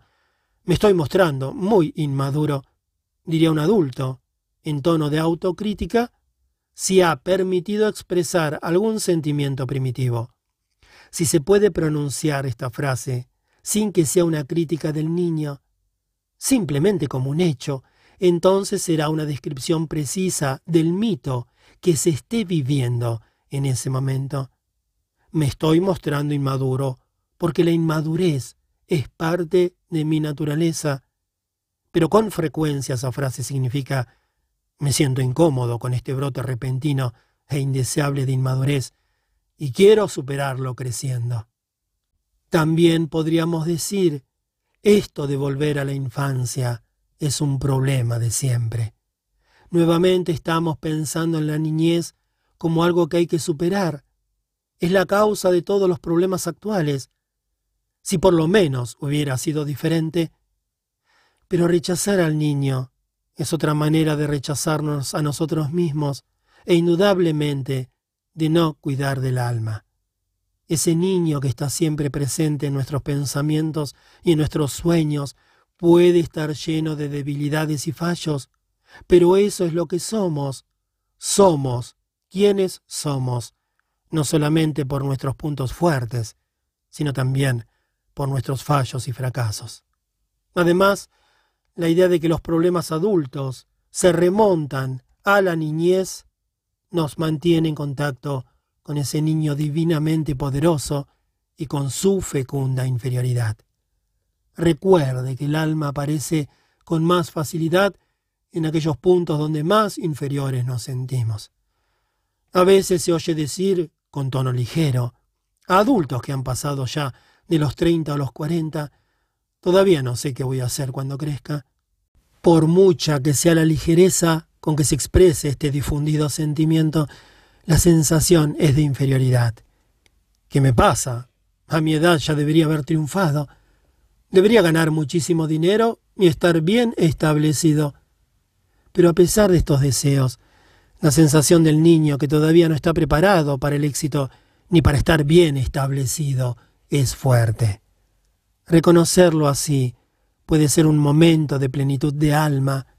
Está teñido de un tono melancólico, que es señal de que el alma reflexiona sobre su destino y se hace preguntas sobre su futuro. Es una apertura potencial a la imaginación y en alguna medida este es el poder del niño. Su pequeñez y su incapacidad son el sésamo, ábrete hacia un futuro y hacia el despliegue de las potencialidades. También el no saber del niño es fértil. En el Evangelio, el niño Jesús se separa de sus padres en un viaje a Jerusalén, y cuando lo encuentran está discutiendo de temas de teología con los rabinos del templo. ¿Es este el relato de un milagro o es un recordatorio de la inteligencia especial del niño, tan poco formada y, como dice Jung, tan sabia? Nicolás de Cusa, el gran teólogo del siglo XV, que escribió un libro sobre la importancia de la ignorancia educada, dice que tenemos que encontrar maneras de desaprender las cosas que nos distancian de la percepción de la verdad profunda nos han convertido en personas tan listas que tenemos que alcanzar el no saber del niño. También el Zen nos recomienda no perder la mente del principiante, tan importante para la inmediatez de la experiencia. Estas cualidades del niño nunca crecen. Jamás logramos desprendernos de ellas como la presencia del alma infantil con su ignorancia y su torpeza genera tanta incomodidad, es tentador negar al niño o tratar de ocultarlo, u obligarlo a que desaparezca. Pero lo único que consiguen estas formas de represión es que sea mucho más difícil tratar con él. Cuanto más nos esforzamos por encubrir nuestra ignorancia, más evidente se hace. Cuanto más nos empeñamos en actuar con aire de entendidos, más obvia se vuelve nuestra falta de experiencia. Cuanto más nos obstinamos en ser adultos, más revelamos nuestros rasgos infantiles. Sospecho además que si pudiéramos ser capaces de apreciar al niño arquetípico cuya presencia sentimos dentro, valoraríamos más a los niños reales y concretos y nos relacionaríamos de forma más abierta con ellos, por ejemplo, una eterna pregunta en relación con los niños es cómo debemos educarlos. Políticos y educadores piensan en más días de clases al año, más ciencias y matemáticas, el uso de ordenadores y otras técnicas en el aula, más exámenes y pruebas, más títulos para los maestros y menos dinero para el arte. Todas estas respuestas vienen de ese lugar, desde donde queremos hacer del niño el mejor adulto posible, no una persona virtuosa y prudente, en el sentido de los griegos antiguos, sino alguien que sea una parte eficiente del mecanismo de la sociedad. Por todas estas causas se descuida el alma. Queremos preparar al ego para la lucha por la supervivencia, pero pasamos por alto las necesidades del alma. Educar significa sacar hacia afuera, parece que lo entendiéramos como alejar de la niñez, pero podríamos pensar que tal vez se trata de sacar a la luz la sabiduría y los talentos de la infancia. Tal como enseñaba hace muchos años A. S. Neil, el fundador de Summer Hill School, podemos confiar en que el niño ya tiene talentos e inteligencia. Creemos que intelectualmente es una tabula rasa, un papel en blanco, pero es probable que sepa más de lo que sospechamos. La sabiduría del niño es diferente de la del adulto, pero tiene su lugar. Cualquier acción en contra del niño arquetípico es una acción en contra del alma, porque el niño arquetípico es un rostro del alma, y cualquiera que sea el aspecto de ésta que descuidemos, se convierte en fuente de sufrimiento. Somos una sociedad a la que le resulta difícil descubrir el júbilo y la espontaneidad exuberantes de la niñez. En cambio, nos gastamos grandes sumas de dinero en centros de juegos electrónicos que no dicen nada a la necesidad de un placer infantil y directo tan propia del alma. En lo referente a la calidad del trato que se les da a los niños en las diferentes naciones Estados Unidos ocupa un lugar más bien bajo. con todo nuestro sentimentalismo, cuando se trata de hablar de los niños, no hacemos auténticos esfuerzos por ellos. En nuestro país, los malos tratos a los niños se dan cada vez con mayor frecuencia, y sin embargo, todavía se los siguen cubriendo y negando. Esta trágica situación es a la vez un síntoma y una causa de nuestra incapacidad para apreciar al niño arquetípico. Aceptar con afecto al niño puede ser una amenaza para el adulto que valora la información más que el asombro, el entretenimiento más que el juego y la inteligencia más que la ignorancia. Si realmente quisiéramos cuidar al niño, tendríamos que enfrentarnos con nuestra propia naturaleza inferior, nuestras emociones indomables, nuestros deseos insanos y la vasta extensión de nuestra incapacidad. En sus memorias, Jung hace una notable declaración sobre el niño. La infancia, dice, esboza de manera más completa que la edad adulta la imagen de sí mismo, del hombre entero, en su pura individualidad. Y sigue diciendo que un niño moviliza en el adulto primitivas nostalgias de los deseos no realizados que se han perdido en el proceso de adaptarse a la civilización. Evidentemente, la gran difusión de los males tratos físicos y de la explotación sexual de los niños tiene que ver con la difícil relación que tenemos con el niño arquetípico. Nos hemos dejado seducir por el mito del progreso, de modo que en el plano social damos por supuesto que somos más inteligentes y más evolucionados que nuestros antepasados. Y en el plano personal estamos seguros de que los adultos somos más inteligentes que los niños. Esta fantasía de la evolución alcanza niveles muy profundos y afecta a muchos de nuestros valores. Vivimos en un mundo jerárquico en el que nos defendemos de nuestra naturaleza primitiva mirando con desdén a las culturas menos desarrolladas y nos defendemos del carácter eterno de nuestra infancia insistiendo en la necesidad de una elevación gradual que por mediación del aprendizaje y de la complejidad tecnológica nos saque del niño para introducirnos en el adulto. Esto no es una iniciación auténtica que valore tanto la forma de existencia anterior como la recién alcanzada. Es una defensa contra la humilde realidad del niño, una humildad que por más que avergüence a la prometeica avidez de controlar la vida, característica del adulto, está llena de alma. No cuidamos del alma cuando fabricamos maneras de negar sus estadios inferiores, de los cuales el más destacado es la niñez. Cuidamos del alma cuando reconocemos el lugar de la infancia eterna, cuando vemos sus desventajas como virtudes y sus incapacidades como los conductos de una sensibilidad llena de alma.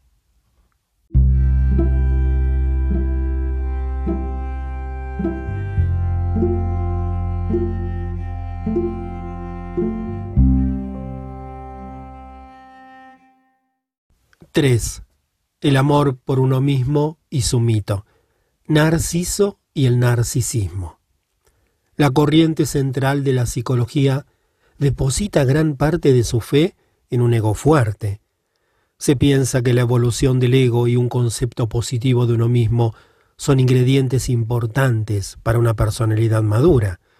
Sin embargo, se considera que el narcisismo el hábito de prestarse más atención a uno mismo que al mundo de los objetos y de los demás es un trastorno. Por otra parte, la psicología junguiana, con su énfasis en el inconsciente, y la psicología arquetípica, con su elevado concepto de las personalidades de la psique que no se centran en el ego, dan la impresión de que el ego es un pecador, que no se pierde ocasión de tomar las cosas al pie de la letra y generalmente las hace mal. Incluso en el análisis de los sueños, sentimos la tentación de ver al ego como el que siempre se equivoca. Añádanse a esto las sempiternas advertencias de la religión en contra del egoísmo y del amor por uno mismo. en la que se considera al orgullo como uno de los pecados capitales y empezamos a tener la impresión de que hay una conspiración moral en contra del ego.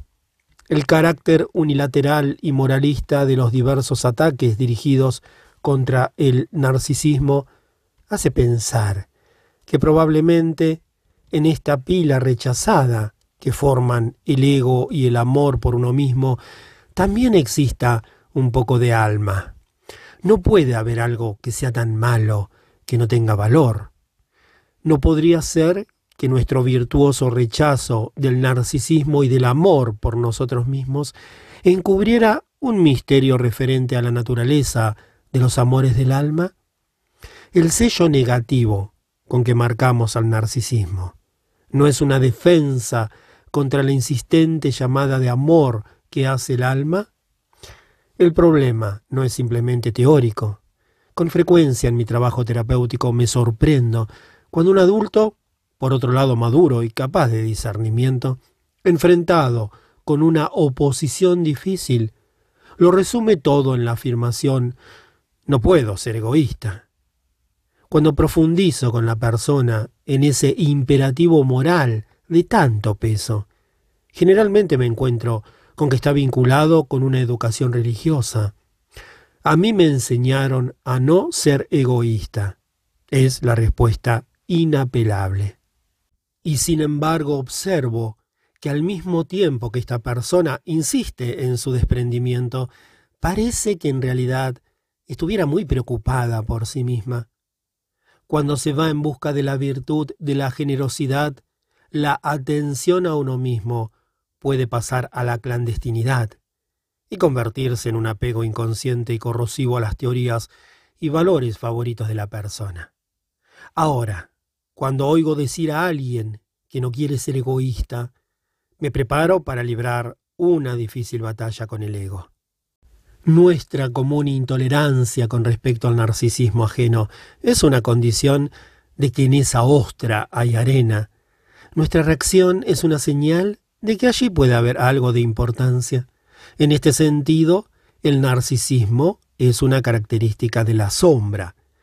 Jung explica que cuando encontramos algo de la sombra en otra persona, con frecuencia sentimos rechazo porque nos enfrentamos con algo que hay en nosotros mismos y que consideramos objetable, algo con lo que estamos en pugna y que contiene valiosas cualidades para el alma. Quizá la imagen negativa que tenemos del narcisismo indique que la preocupación por uno mismo contiene algo que necesitamos hasta tal punto que lo rodeamos de connotaciones negativas. Nuestra irritación moralista lo mantiene a raya, pero también nos señala que ahí está presente el alma. Entonces, ¿cómo preservamos el síntoma del narcisismo partiendo del supuesto de que en ese montón de barro se esconde una pepita de oro? ¿Cómo atravesamos el cieno de la superficie para llegar a la necesidad más profunda? La respuesta, como a estas alturas ya empezamos a reconocer, está en poner en juego la sabiduría de la imaginación. En el caso del narcisismo, la senda está claramente señalada. Podemos estudiar el mito de Narciso, que da nombre al trastorno. Narciso. La antigua historia de Narciso, tal como la cuentan las Metamorfosis del escritor romano Ovidio, no es simplemente la historia de un muchacho que se enamora de sí mismo, sino que tiene muchos detalles sutiles y reveladores. Ovidio nos cuenta, por ejemplo, que Narciso era hijo de un dios del río y de una ninfa. En la mitología se puede considerar con frecuencia que el parentesco expresa verdades poéticas. Al parecer, en Narciso y por extensión en nuestro propio narcisismo, hay algo esencialmente líquido o relacionado con el agua. Cuando somos narcisistas, no estamos en terreno firme, tierra, ni pensamos con claridad, aire, ni nos domina la pasión, fuego. En algún sentido, si seguimos el mito, somos como los sueños, fluidos, no tenemos una forma clara, estamos más inmersos en una corriente de fantasía que afianzados en una firme identidad. Otro detalle que aparece al comienzo del relato es la profecía de Tiresias, el renombrado vidente. Dice, alcanzará la vejez, dictamina con respecto a Narciso, siempre que no llegue a conocerse a sí mismo. He aquí una extraña predicción. Indica que se trata tanto de conocerse como de amarse a uno mismo, y que el hecho de conocerse lleva a la muerte. Este aspecto del mito da la impresión de que estamos en el dominio del misterio y no en el de un simple síndrome. Cuando volvemos a saber de él, Narciso tiene 16 años y es tan encantador que muchos jóvenes de uno y otro sexo se sienten atraídos por él.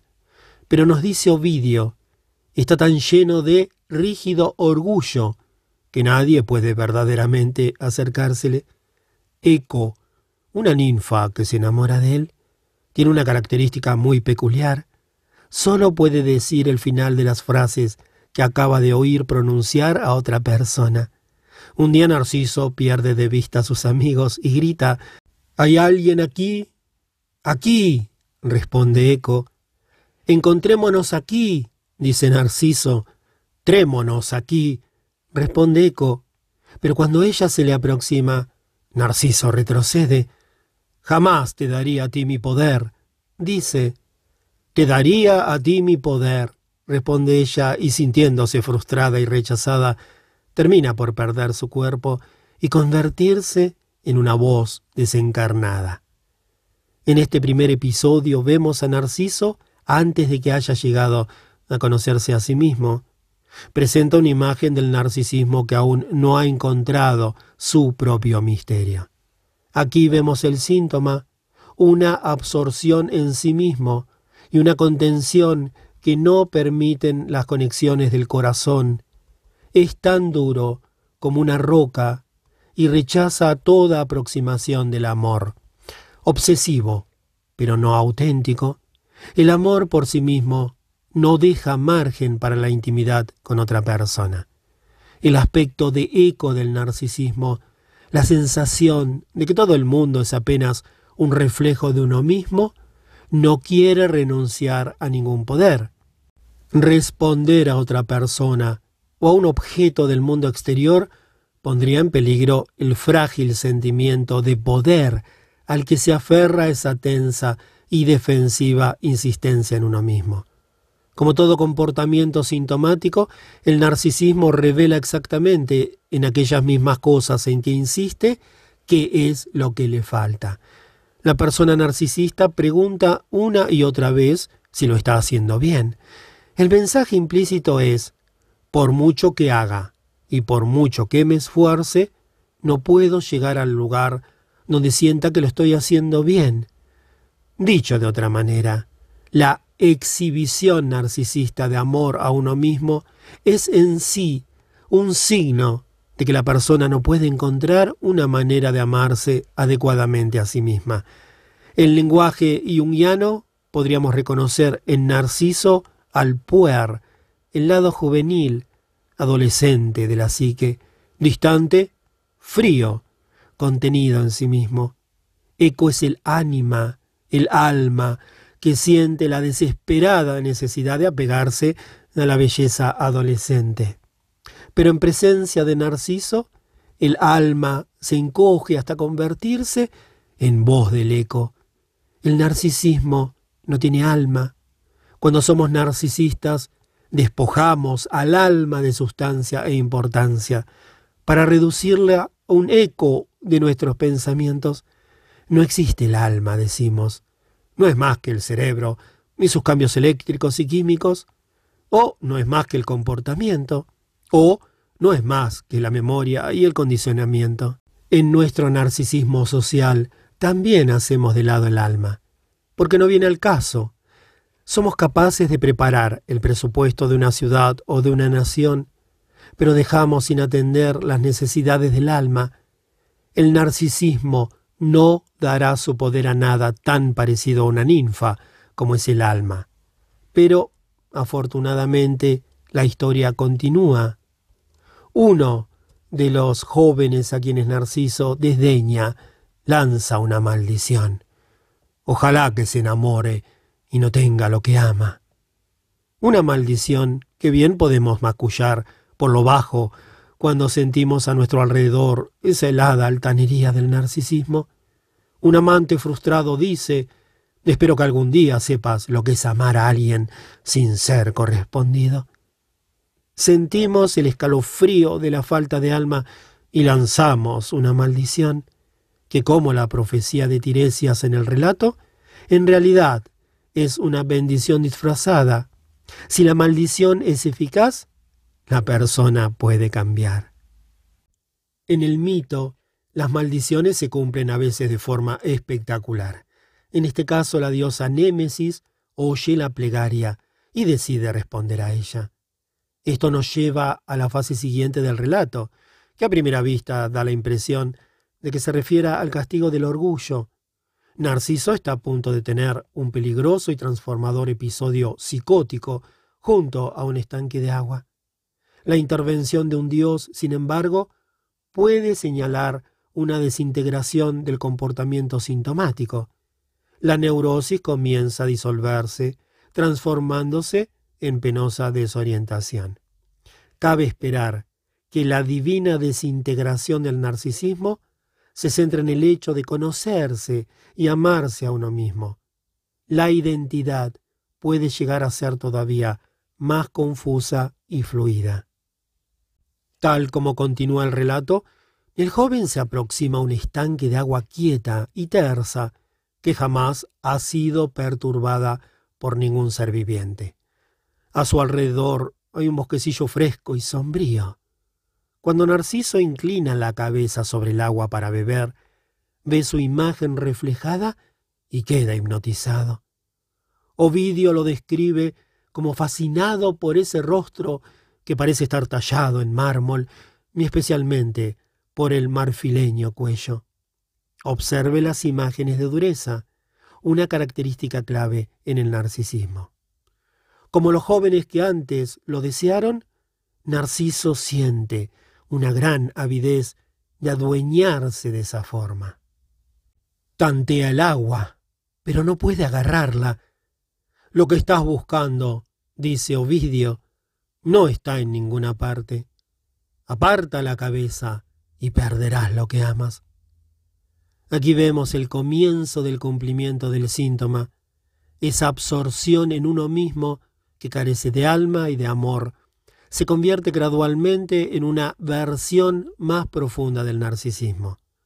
Se vuelve una verdadera quietud, un maravillado asombro por uno mismo, una meditación sobre la propia naturaleza. Por primera vez el narcisista reflexiona una imagen importante en el relato. Reflexiona sobre sí mismo. Antes su preocupación por sí mismo estaba vacía, pero ahora mientras se transforma en una versión más profunda de sí mismo, el narcisismo cobra más sustancia. Al narcisista puede encantarle verse en un espejo real, pero solo en el momento en que se transforma en alma, goza efectivamente de un reflejo más profundo y más íntimo. Como Narciso, necesita para su meditación una imagen de sí mismo, algo mucho más eficaz y lleno de alma que la imagen especular literal usada por actos de autoaprobación más superficiales. La imagen en el que el narcisismo se cumple no es literal, no es la imagen que se ve en un espejo, ni la imagen que se quiere proyectar, ni el concepto que se tiene de uno mismo, ni la forma en que uno mismo se ve. La imagen que ve Narciso es nueva, algo que él nunca había visto, algo distinto, y se queda hipnotizado por ella, fascinado. La imagen que tú buscas no está en ninguna parte, dice Ovidio. No se la puede encontrar de forma intencionada. Uno tropieza inesperadamente con ella en un estanque de los bosques, donde no brilla el esplendor del sol y el toque humano está ausente. Lo que el narcisista no entiende es que no puede forzar ni prefabricar la aceptación de sí mismo que anhela. Es preciso que la descubra en un lugar más callado e interior que los que normalmente frecuenta. Tiene que haber algún cuestionamiento interno y hasta cierta confusión. Es probable que haya llegado al punto en que se pregunta, ¿qué es lo que está pasando aquí? Es particularmente sugerente que Narciso halle esta nueva visión de sí mismo en el agua, en este elemento que es su especial esencia, que le pertenece por naturaleza, encuentra algo de sí mismo.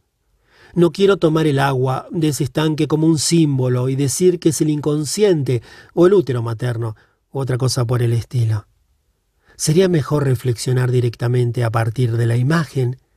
¿Hay algo en mí que se parezca a este estanque? ¿Tengo profundidad? ¿Mis pensamientos y sentimientos se reúnen en alguna parte, formando un estanque tan alejado de la senda trillada que permanece totalmente inmóvil e intacto? ¿Hay dentro de mí algún lugar así? No el sitio del seco intelectualismo, sino más bien el del sentimiento húmedo y verde, el de la fértil y sombreada imaginación, alejado de la influencia humana? Me encuentro en algún raro momento en un lugar de reflejos donde tomarme un descanso para la ensoñación y el asombro, y en él tener un vislumbre de una faz desconocida que es la mía? Si es así, entonces es probable que dentro de mí se esté agitando el mito de Narciso que cura el narcisismo. La historia nos cuenta luego cómo Narciso siente el anhelo de unirse con la imagen que ha encontrado. Ahora, como los enamorados a quienes desdeñaba, él se consume de deseo y sufre. Uno se pregunta si en su dolor le pasará lo que a Eco y se quedará sin cuerpo. Pero no cabe duda de la intensidad de su sufrimiento emocional ya que habla con los árboles, preguntándoles si alguna vez han sentido alguien con tanta nostalgia como él. El hecho de que hable con la naturaleza nos muestra que su dolor le va proporcionando una nueva conexión con el alma. Cuando ésta está presente, la naturaleza está viva. Sospecho que el hecho de hablar con los árboles es una parte muy concreta de la cura del narcisismo, al hacer participar en el diálogo a lo que se suele llamar mundo inanimado. Reconocemos su alma. No toda conciencia es humana. Esto es en sí una creencia narcisista. Cada vez que un psicólogo nos dice que cuando hablamos al mundo estamos proyectando en él nuestra personalidad, ese psicólogo habla de un mundo narcisista como si la personalidad y el alma pertenecieran solamente al ser humano. Pero si lo único que hacemos en la imaginación es chocar con nosotros mismos, como en una galería de espejos, entonces no hay alma, sino solamente nosotros y nuestros productos, es decir, nuestras proyecciones. Entonces no llegamos a expresar nuestros anhelos, que apenas si se quedan en actuaciones, en una interminable y estéril satisfacción de deseos. James Hillman ha escrito sobre la nostalgia como una importante actividad del alma, especialmente del alma joven, el puer. Aquello que en nosotros es joven sufre y anhela, siente agudamente la separación y está dolorosamente ávido de unión. Entonces, sugiere el mito, estamos en camino de sanar del narcisismo cuando sentimos un deseo abrumador de ser la persona que ahora nos imaginamos que somos. Tanto las naciones como los individuos pueden pasar por esta iniciación. Estados Unidos tiene un gran anhelo de ser el nuevo mundo de la oportunidad y un rayo de luz moral para el mundo. Está ansioso de realizar estas imágenes narcisistas de sí mismo. Al mismo tiempo, es doloroso darse cuenta de la distancia que hay entre la realidad y semejante imagen. El narcisismo estadounidense es fuerte y se lo exhibe con orgullo ante el mundo.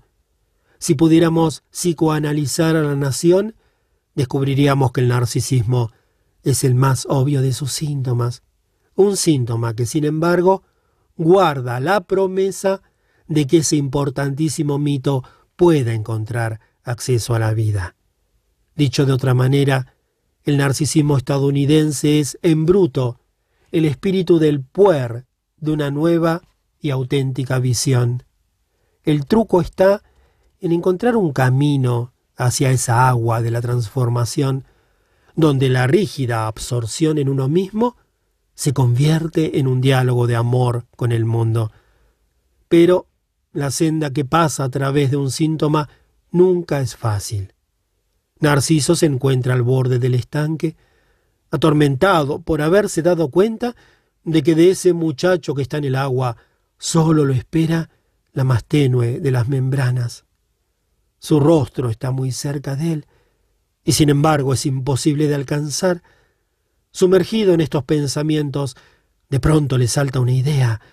Soy yo, exclama con profunda sorpresa.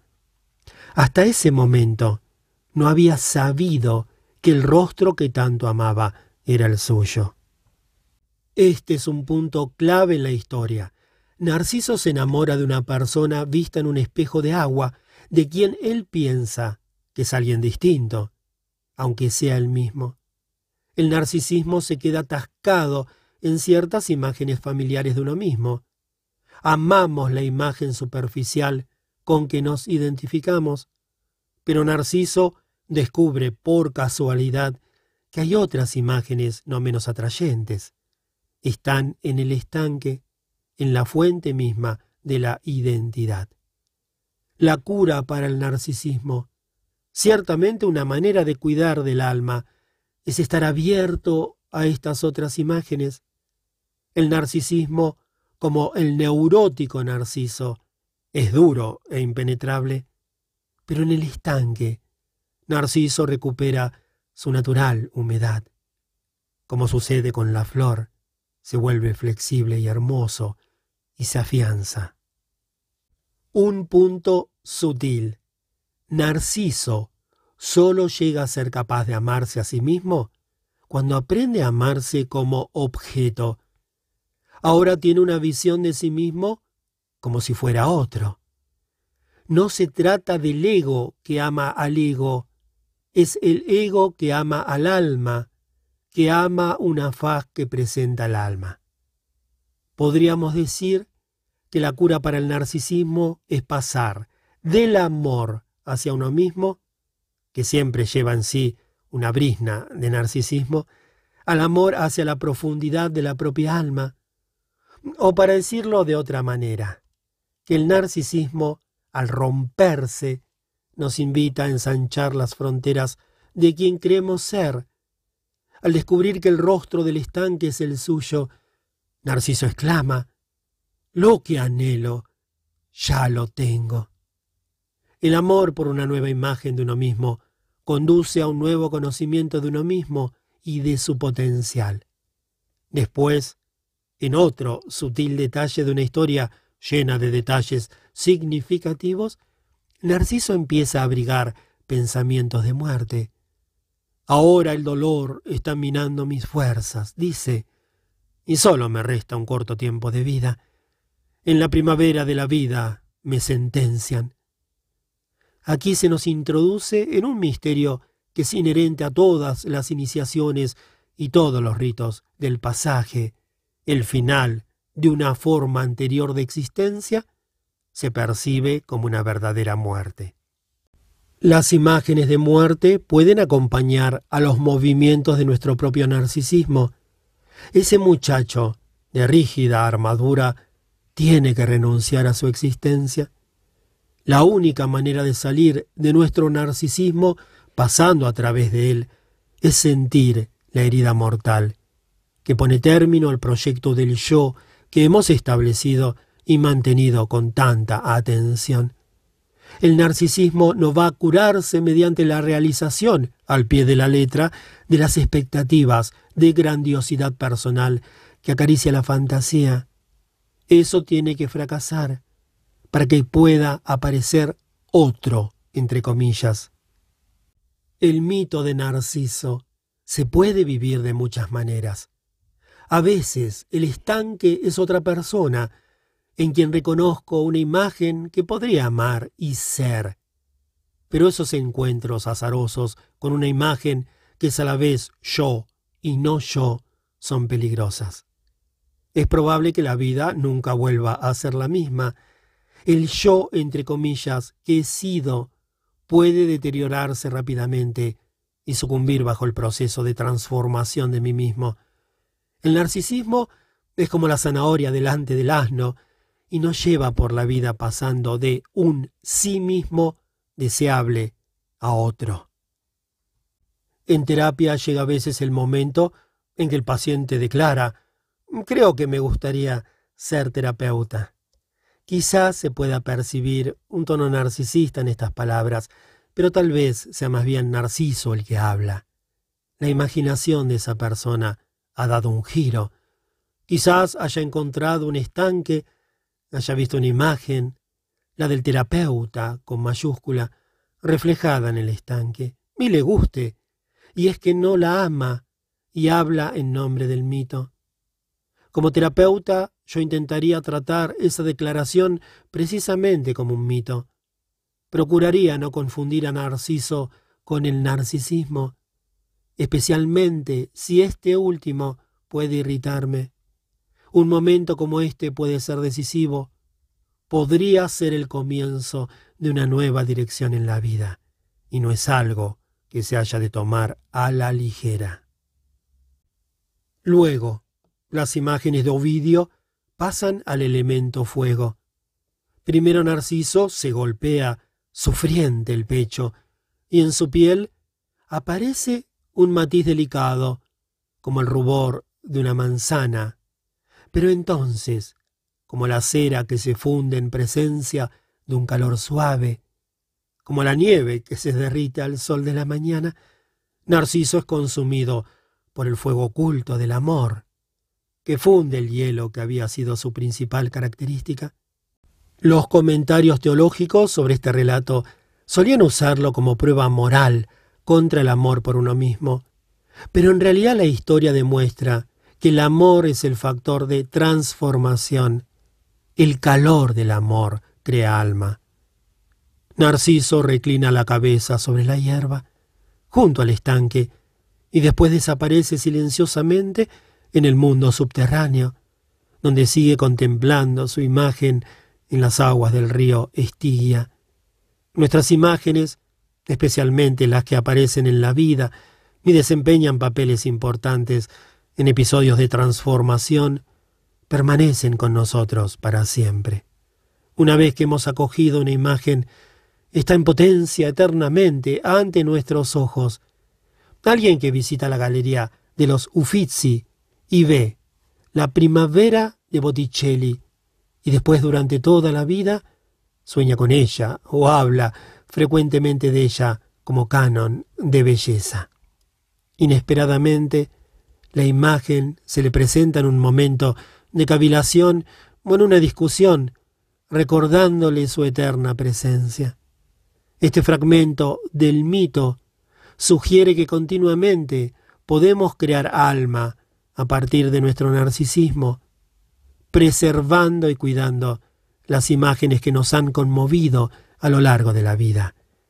Esta es la base de la terapia por el arte o de llevar un diario, construir un hogar para ciertas imágenes que nos han transformado. Ciertas viejas fotografías o cartas pueden estar relacionadas con el estanque de agua. Culturalmente, por supuesto, las obras de teatro, los cuadros, las esculturas y los edificios de los siglos pasados nos invitan en todo momento a descender a nuestras propias profundidades. El arte puede ser una cura para el narcisismo. La palabra curador y cura, sacerdote, significan esencialmente lo mismo. Al ser los curadores de nuestras imágenes, cuidamos de nuestra alma. El relato de Ovidio termina con un detalle pintoresco. Los compañeros de Narciso buscan su cuerpo sin poder hallarlo. En su lugar encuentran una flor con el centro amarillo y los pétalos blancos. Aquí vemos como la dura rigidez marmórea del narcisismo se transforma en la blanda y flexible textura de una flor, de un narciso. Un mago del Renacimiento probablemente sugeriría que en momentos de narcisismo debemos destruir por la casa algunos ramos de narcisos frescos para que nos recuerden el misterio en que estamos sumidos. El relato se inicia con un rígido autodominio y finaliza con el florecimiento de una personalidad. El cuidado del alma nos exige que veamos el mito en el síntoma para saber que hay una flor que espera abrirse paso a través de la dura superficie del narcisismo. Si conocemos la mitología, seremos capaces de aceptar gozosamente el síntoma, atisbando en él algo de la misteriosa regla según la cual una dolencia de la psique puede ser su propia cura. Narcisismo y politeísmo. La historia de Narciso deja en claro que uno de los peligros del narcisismo es su inflexibilidad y su rigidez. La flexibilidad es una cualidad sumamente importante del alma. En la mitología griega es una de las características principales de dioses y diosas. Puede ser que se peleen entre ellos, pero cada uno reconoce la validez de los demás. Cada uno de los dioses y diosas tiene su propia manera de defender el politeísmo de su mutuo acuerdo. Es fácil interpretar mal el politeísmo entendido más como modelo psicológico que como creencia religiosa. Expresado en términos simples, quiere decir que psicológicamente estamos sometidos al mismo tiempo a muchos reclamos diferentes que se nos hacen desde un lugar profundo. No es posible, ni tampoco deseable, reunir todos estos impulsos bajo un único enfoque, en vez de luchar por la unidad de la personalidad, el politeísmo sugiere que se viva en la multiplicidad. Hay quien, sin investigar este concepto con la suficiente profundidad, ha supuesto que significa que desde el punto de vista moral cualquier cosa es válida y que no hay ningún código ético y que lo que sucede, sucede. Pero poli significa varios, no cualquiera. En una moral politeísta nos permitimos la experiencia de las tensiones que se generan a partir de exigencias morales diferentes. El politeísmo psicológico es más bien cuestión de calidad que de cantidad. Cuando uno encuentra en sí mismo tolerancia para con las exigencias contradictorias del alma, la vida se vuelve más complicada, pero también más interesante. Un ejemplo podían ser las necesidades contradictorias de la soledad y la vida social. En la mayoría de nosotros hay a la vez un espíritu de comunidad y un espíritu de soledad, y a veces parecen estar en pugna el uno con el otro. En ocasiones alguien se queja de nuestra lealtad hacia esta o aquella persona, pero ambas pueden formar parte del tejido de nuestra vida, no sólo superficialmente, sino también profundamente. En realidad, cuanto más profundas sean las exigencias entre las que se plantea una compleja competencia, más sutil se vuelve cada una de ellas. Es posible encontrar algo del campo en la ciudad, y vida comunitaria y refinada en el campo. El politeísmo puede ser difícil de llevar a cabo con éxito, pero hace que la vida siga siendo algo interesante y que no se detenga. Además, el alma sale favorecida de las marañas del politeísmo, lo mismo que de las múltiples vueltas del laberinto. La cualidad más gratificante del politeísmo es la intimidad que puede posibilitar con el propio corazón. Cuando intentamos mantener la vida en orden con una actitud monoteísta, es decir, hacer lo que está bien, mantener las tradiciones y estar seguros de que la vida tiene sentido, puede suceder que nuestro moralismo, opuesto a nosotros mismos, mantenga distancia ciertas partes de nuestra naturaleza, de modo que poco las conozcamos. Un hombre que jamás había salido de campamento en su vida estaba seguro de que le parecía horrible, pero se enamoró de una mujer a quien le encantaba dormir bajo las estrellas. La primera noche que pasaron afuera, él miró el cielo resplandeciente y confesó que jamás había sabido apreciar un acto tan simple y adorable. No sabía que llevaba eso dentro. Reconoció, con una expresión que da testimonio de una pequeña abertura hacia el politeísmo. Una actitud politeísta permite cierto grado de aceptación de la naturaleza humana y de la nuestra propia, que de otra manera queda bloqueada por la unilateralidad mental. Un narcisismo neurótico no nos concederá el tiempo que necesitamos para detenernos, reflexionar y ver la gran cantidad de emociones, recuerdos, deseos, fantasías y miedos que constituyen los materiales del alma. Como resultado, la persona narcisista se queda fijada en una única idea de quién es y rechaza automáticamente otras posibilidades. Una posible lectura del mito especialmente del descubrimiento del rostro del otro en el estanque, es considerarlo una lección de politeísmo. Podemos entonces considerar el narcisismo como una oportunidad y no como un problema, no como un defecto de la personalidad, sino como el alma que intenta encontrar su alteridad, su calidad de otra.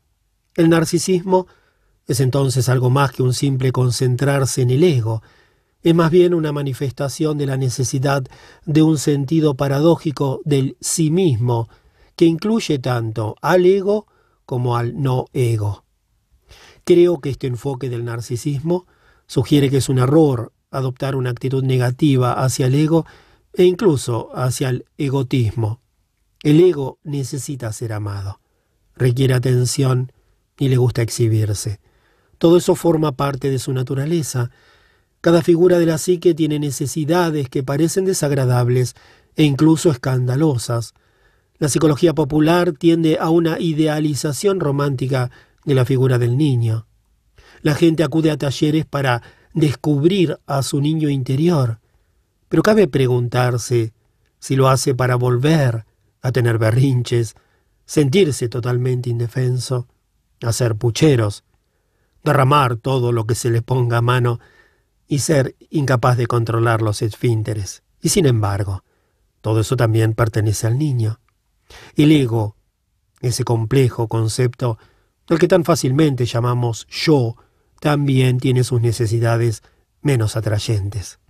Si queremos reconocer la multiplicidad de personas que somos, las muchas figuras de nuestra alma, tenemos que encontrar un lugar para el yo, esa personalidad a la que recurrimos con más frecuencia que a ninguna otra.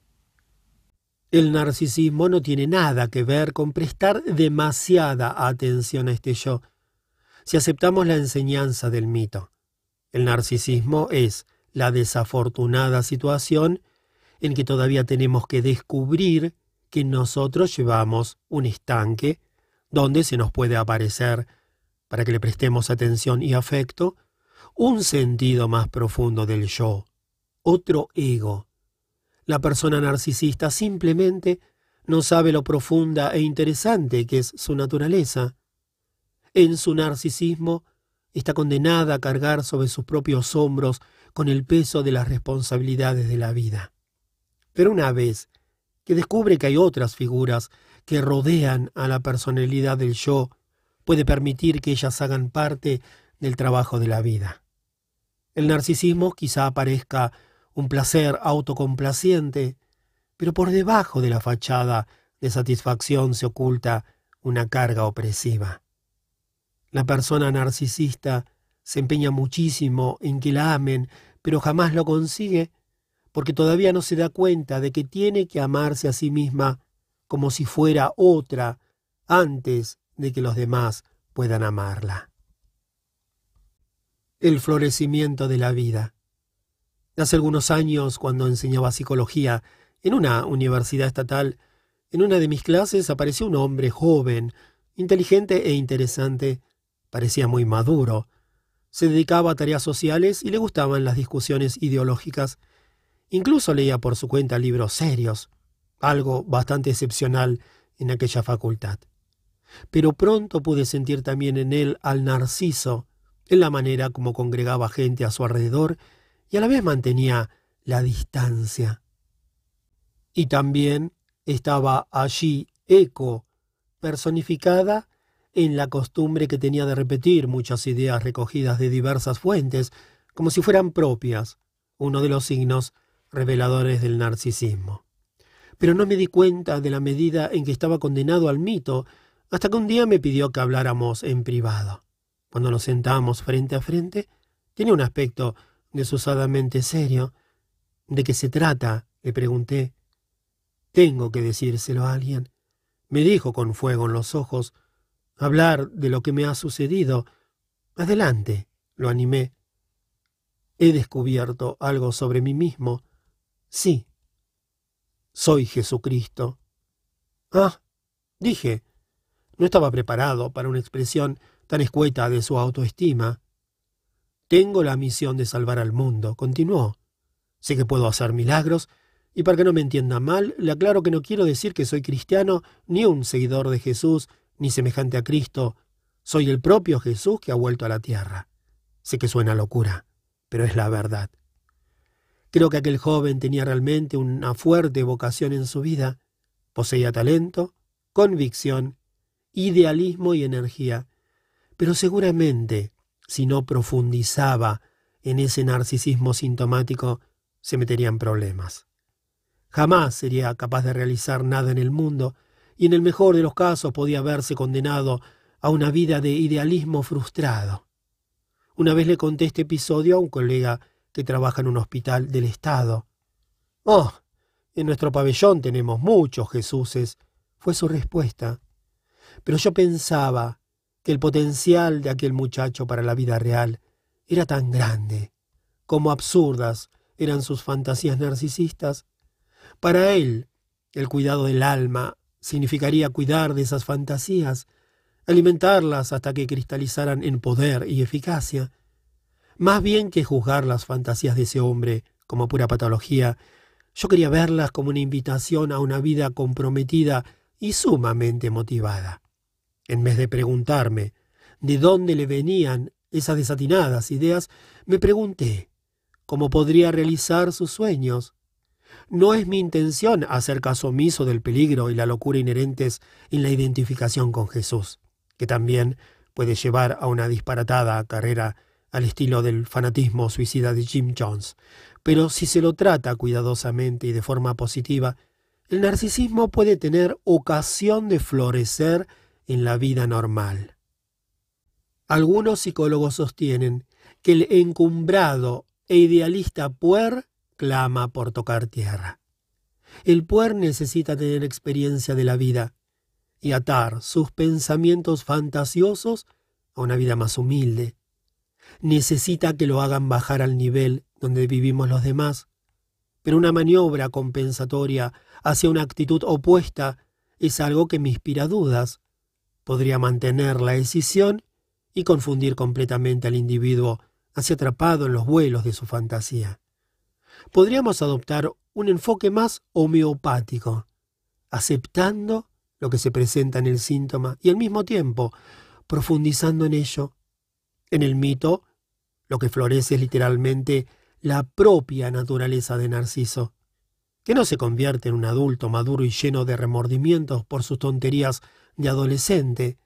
En realidad, el tema del joven que en el mundo de los muertos medita eternamente sobre su imagen nos hace pensar que el narcisismo sana cuando se lo incorpora a la esencia misma de la personalidad y cuando ese espíritu juvenil encuentra su morada eterna en el alma.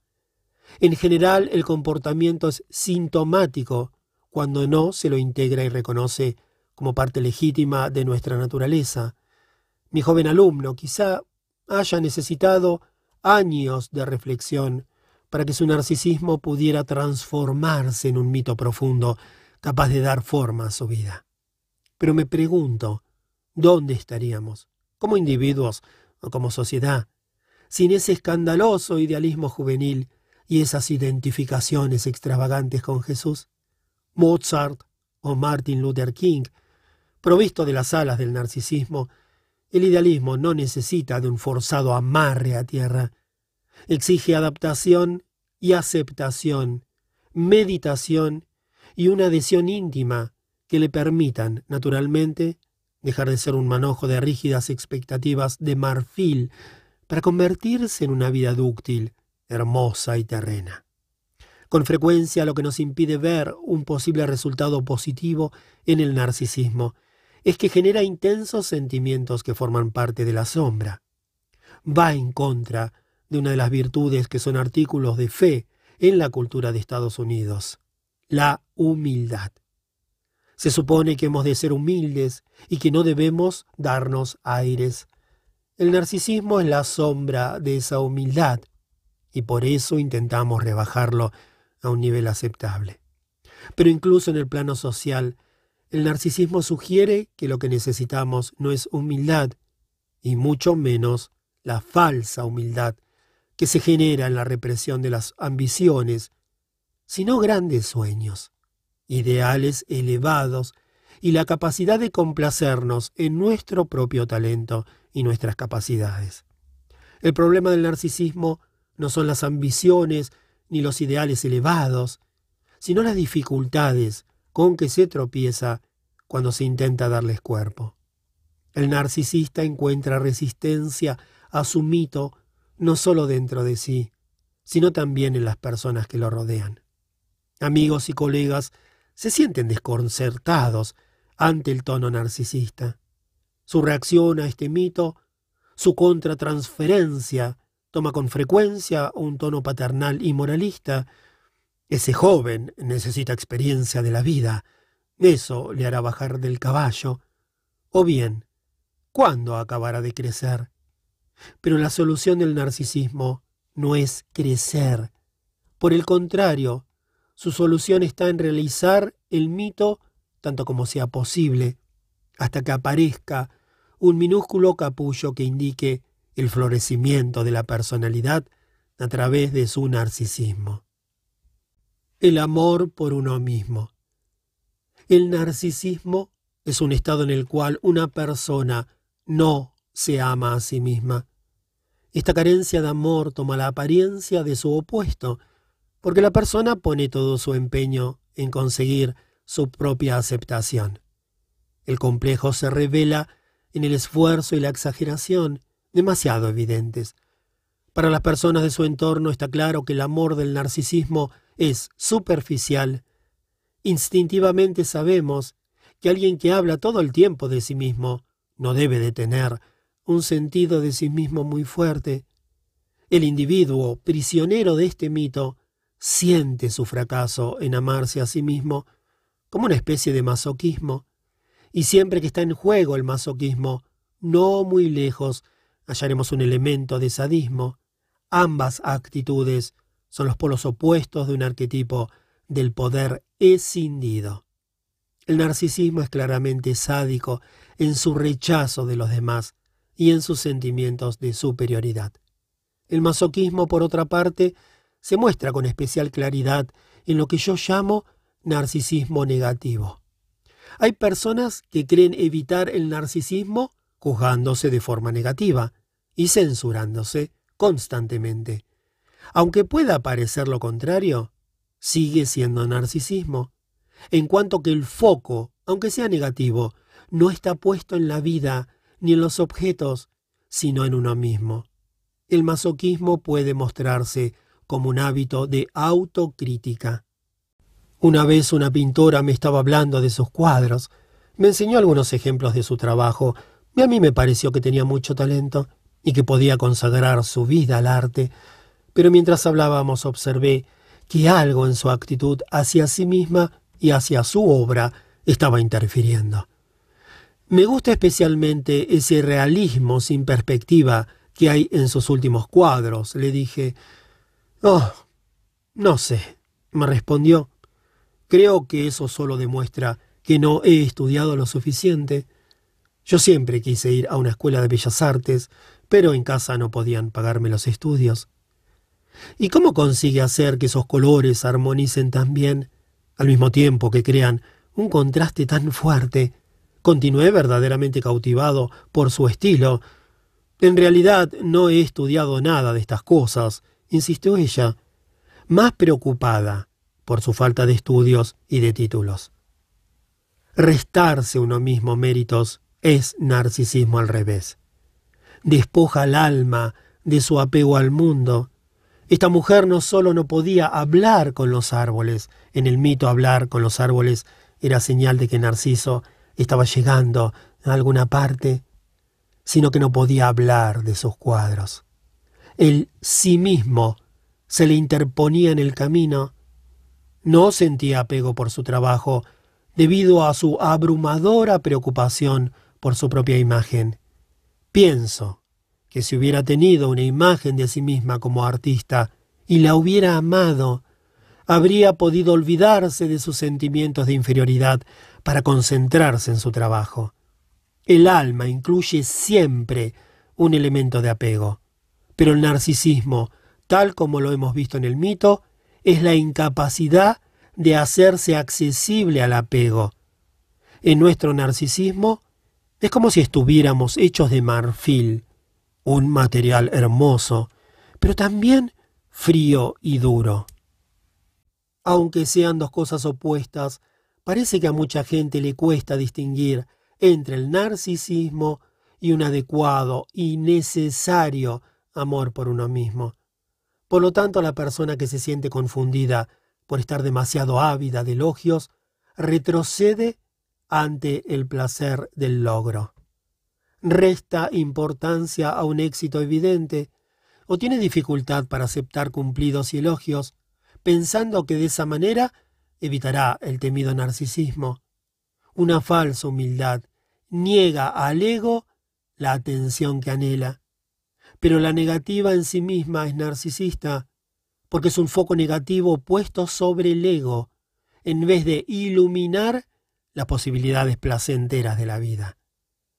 La sanación del narcisismo, la satisfacción de su hambre sintomática, se logra dando al ego lo que necesita, placer en el logro, aceptación y cierto grado de reconocimiento. La negación masoquista del deseo del ego no es, en modo alguno, cuidar del alma. Al contrario, es un pacto ascético que compra un falso sentimiento de virtud a expensas de la necesidad del alma. Motivada por ideas de pureza y de autocontrol, una persona puede negar a su ego toda clase de solaz, sin dejar por eso de ser muy narcisista. Los programas espirituales están llenos de preocupaciones por el progreso individual, la aceptación por parte de las autoridades y el deseo de santidad o de alguna otra situación elevada. Una opción alternativa es escuchar las demandas del alma y darle el amor y la atención que más necesite, incluso en aquello que nos despierte más sospechas. El secreto de la sanación del narcisismo no está en modo alguno en sanarlo, sino en escucharlo. El narcisismo es una señal de que el alma no está recibiendo suficiente amor. Cuanto mayor es el narcisismo, menos es el amor que se está dando. Este mito es de una extraordinaria sutileza. Narciso se enamora de su imagen, pero no sabe que es él a quien ama. Por propia experiencia descubre que es digno de amor.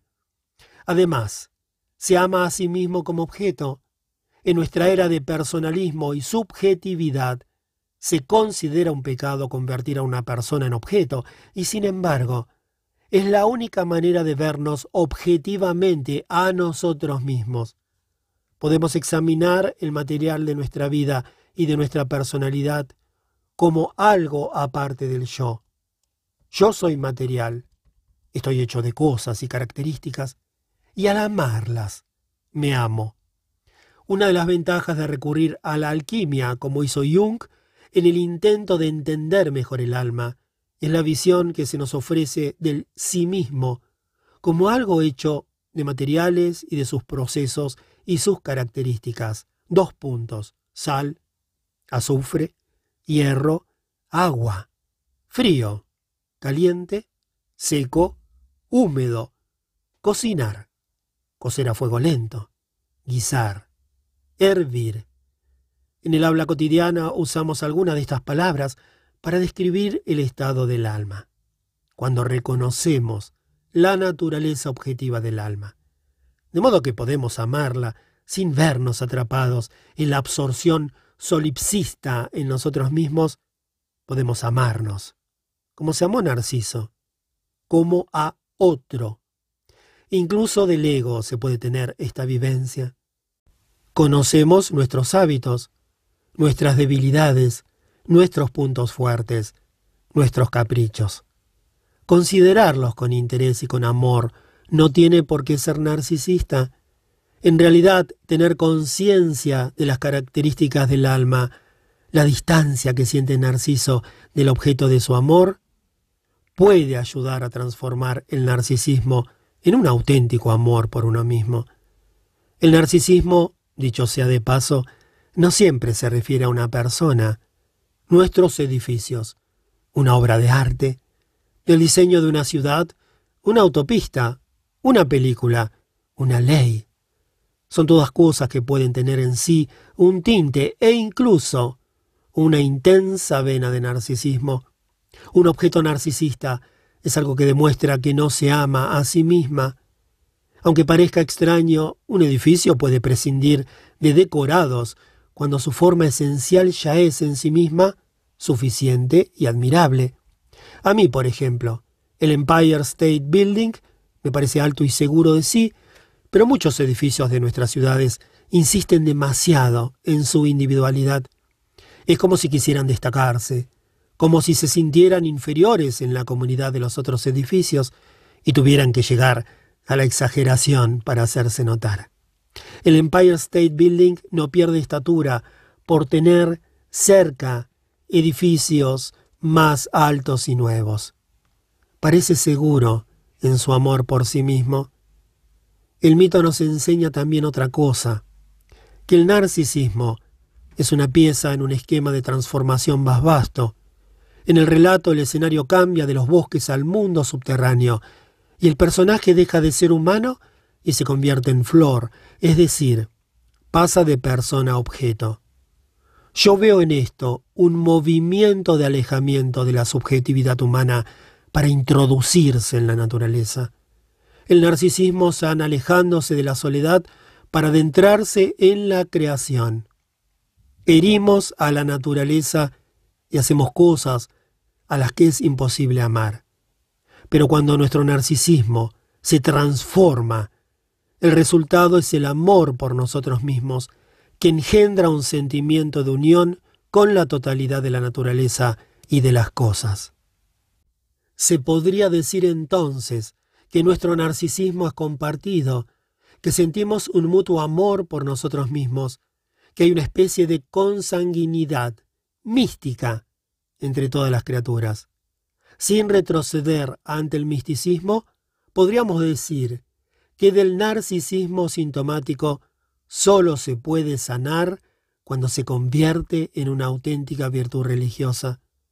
Todos los síntomas y problemas humanos, cuando se los toma en profundidad y se los realiza con plenitud de alma, encuentran una solución definitiva en una sensibilidad religiosa. Rainer Maria Rilke fue el poeta de esta filosofía de la transformación de lo cotidiano en lo sagrado de lo visible en lo invisible.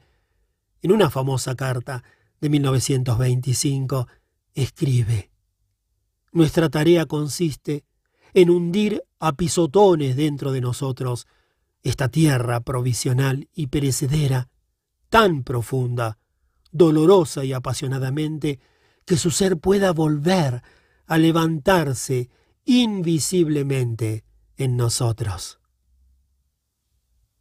Esto me recuerda a Narciso convirtiéndose en flor.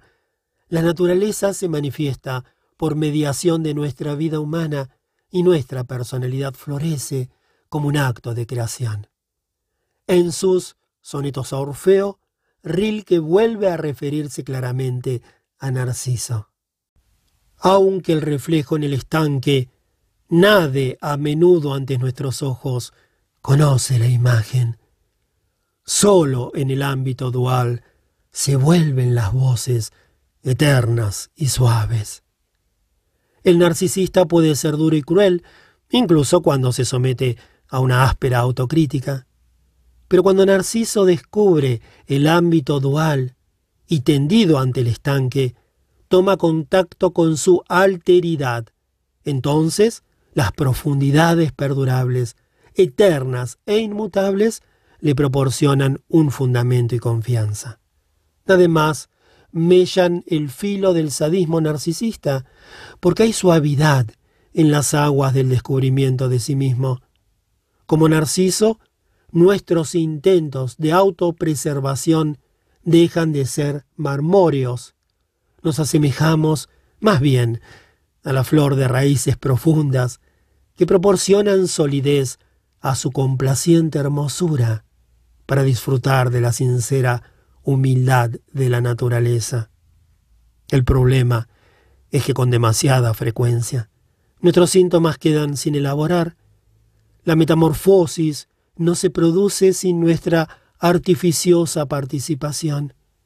Esta es la enseñanza de los magos del Renacimiento, como Ficino y Pico de la Mirándola, quienes escribieron que necesitamos ser los artistas y poetas de nuestra propia vida. Lo que transforma los síntomas es la imaginación. Si oigo escapar de mis labios una brisna de narcisismo, puedo tomar el pie que me da y buscar cuáles son los lugares donde no amo a mi alma y la estoy desatendiendo. Las circunstancias, el momento y el peculiar lenguaje de mi narcisismo me dicen exactamente dónde debo buscar y qué debo hacer. Y, cosa extraña, puedo estar agradecido por mi narcisismo si lo reconozco como tal y oigo resonar dentro de él el retumbar del mito contiene las semillas de la aceptación de mí mismo y de un amoroso apego al ancho mundo.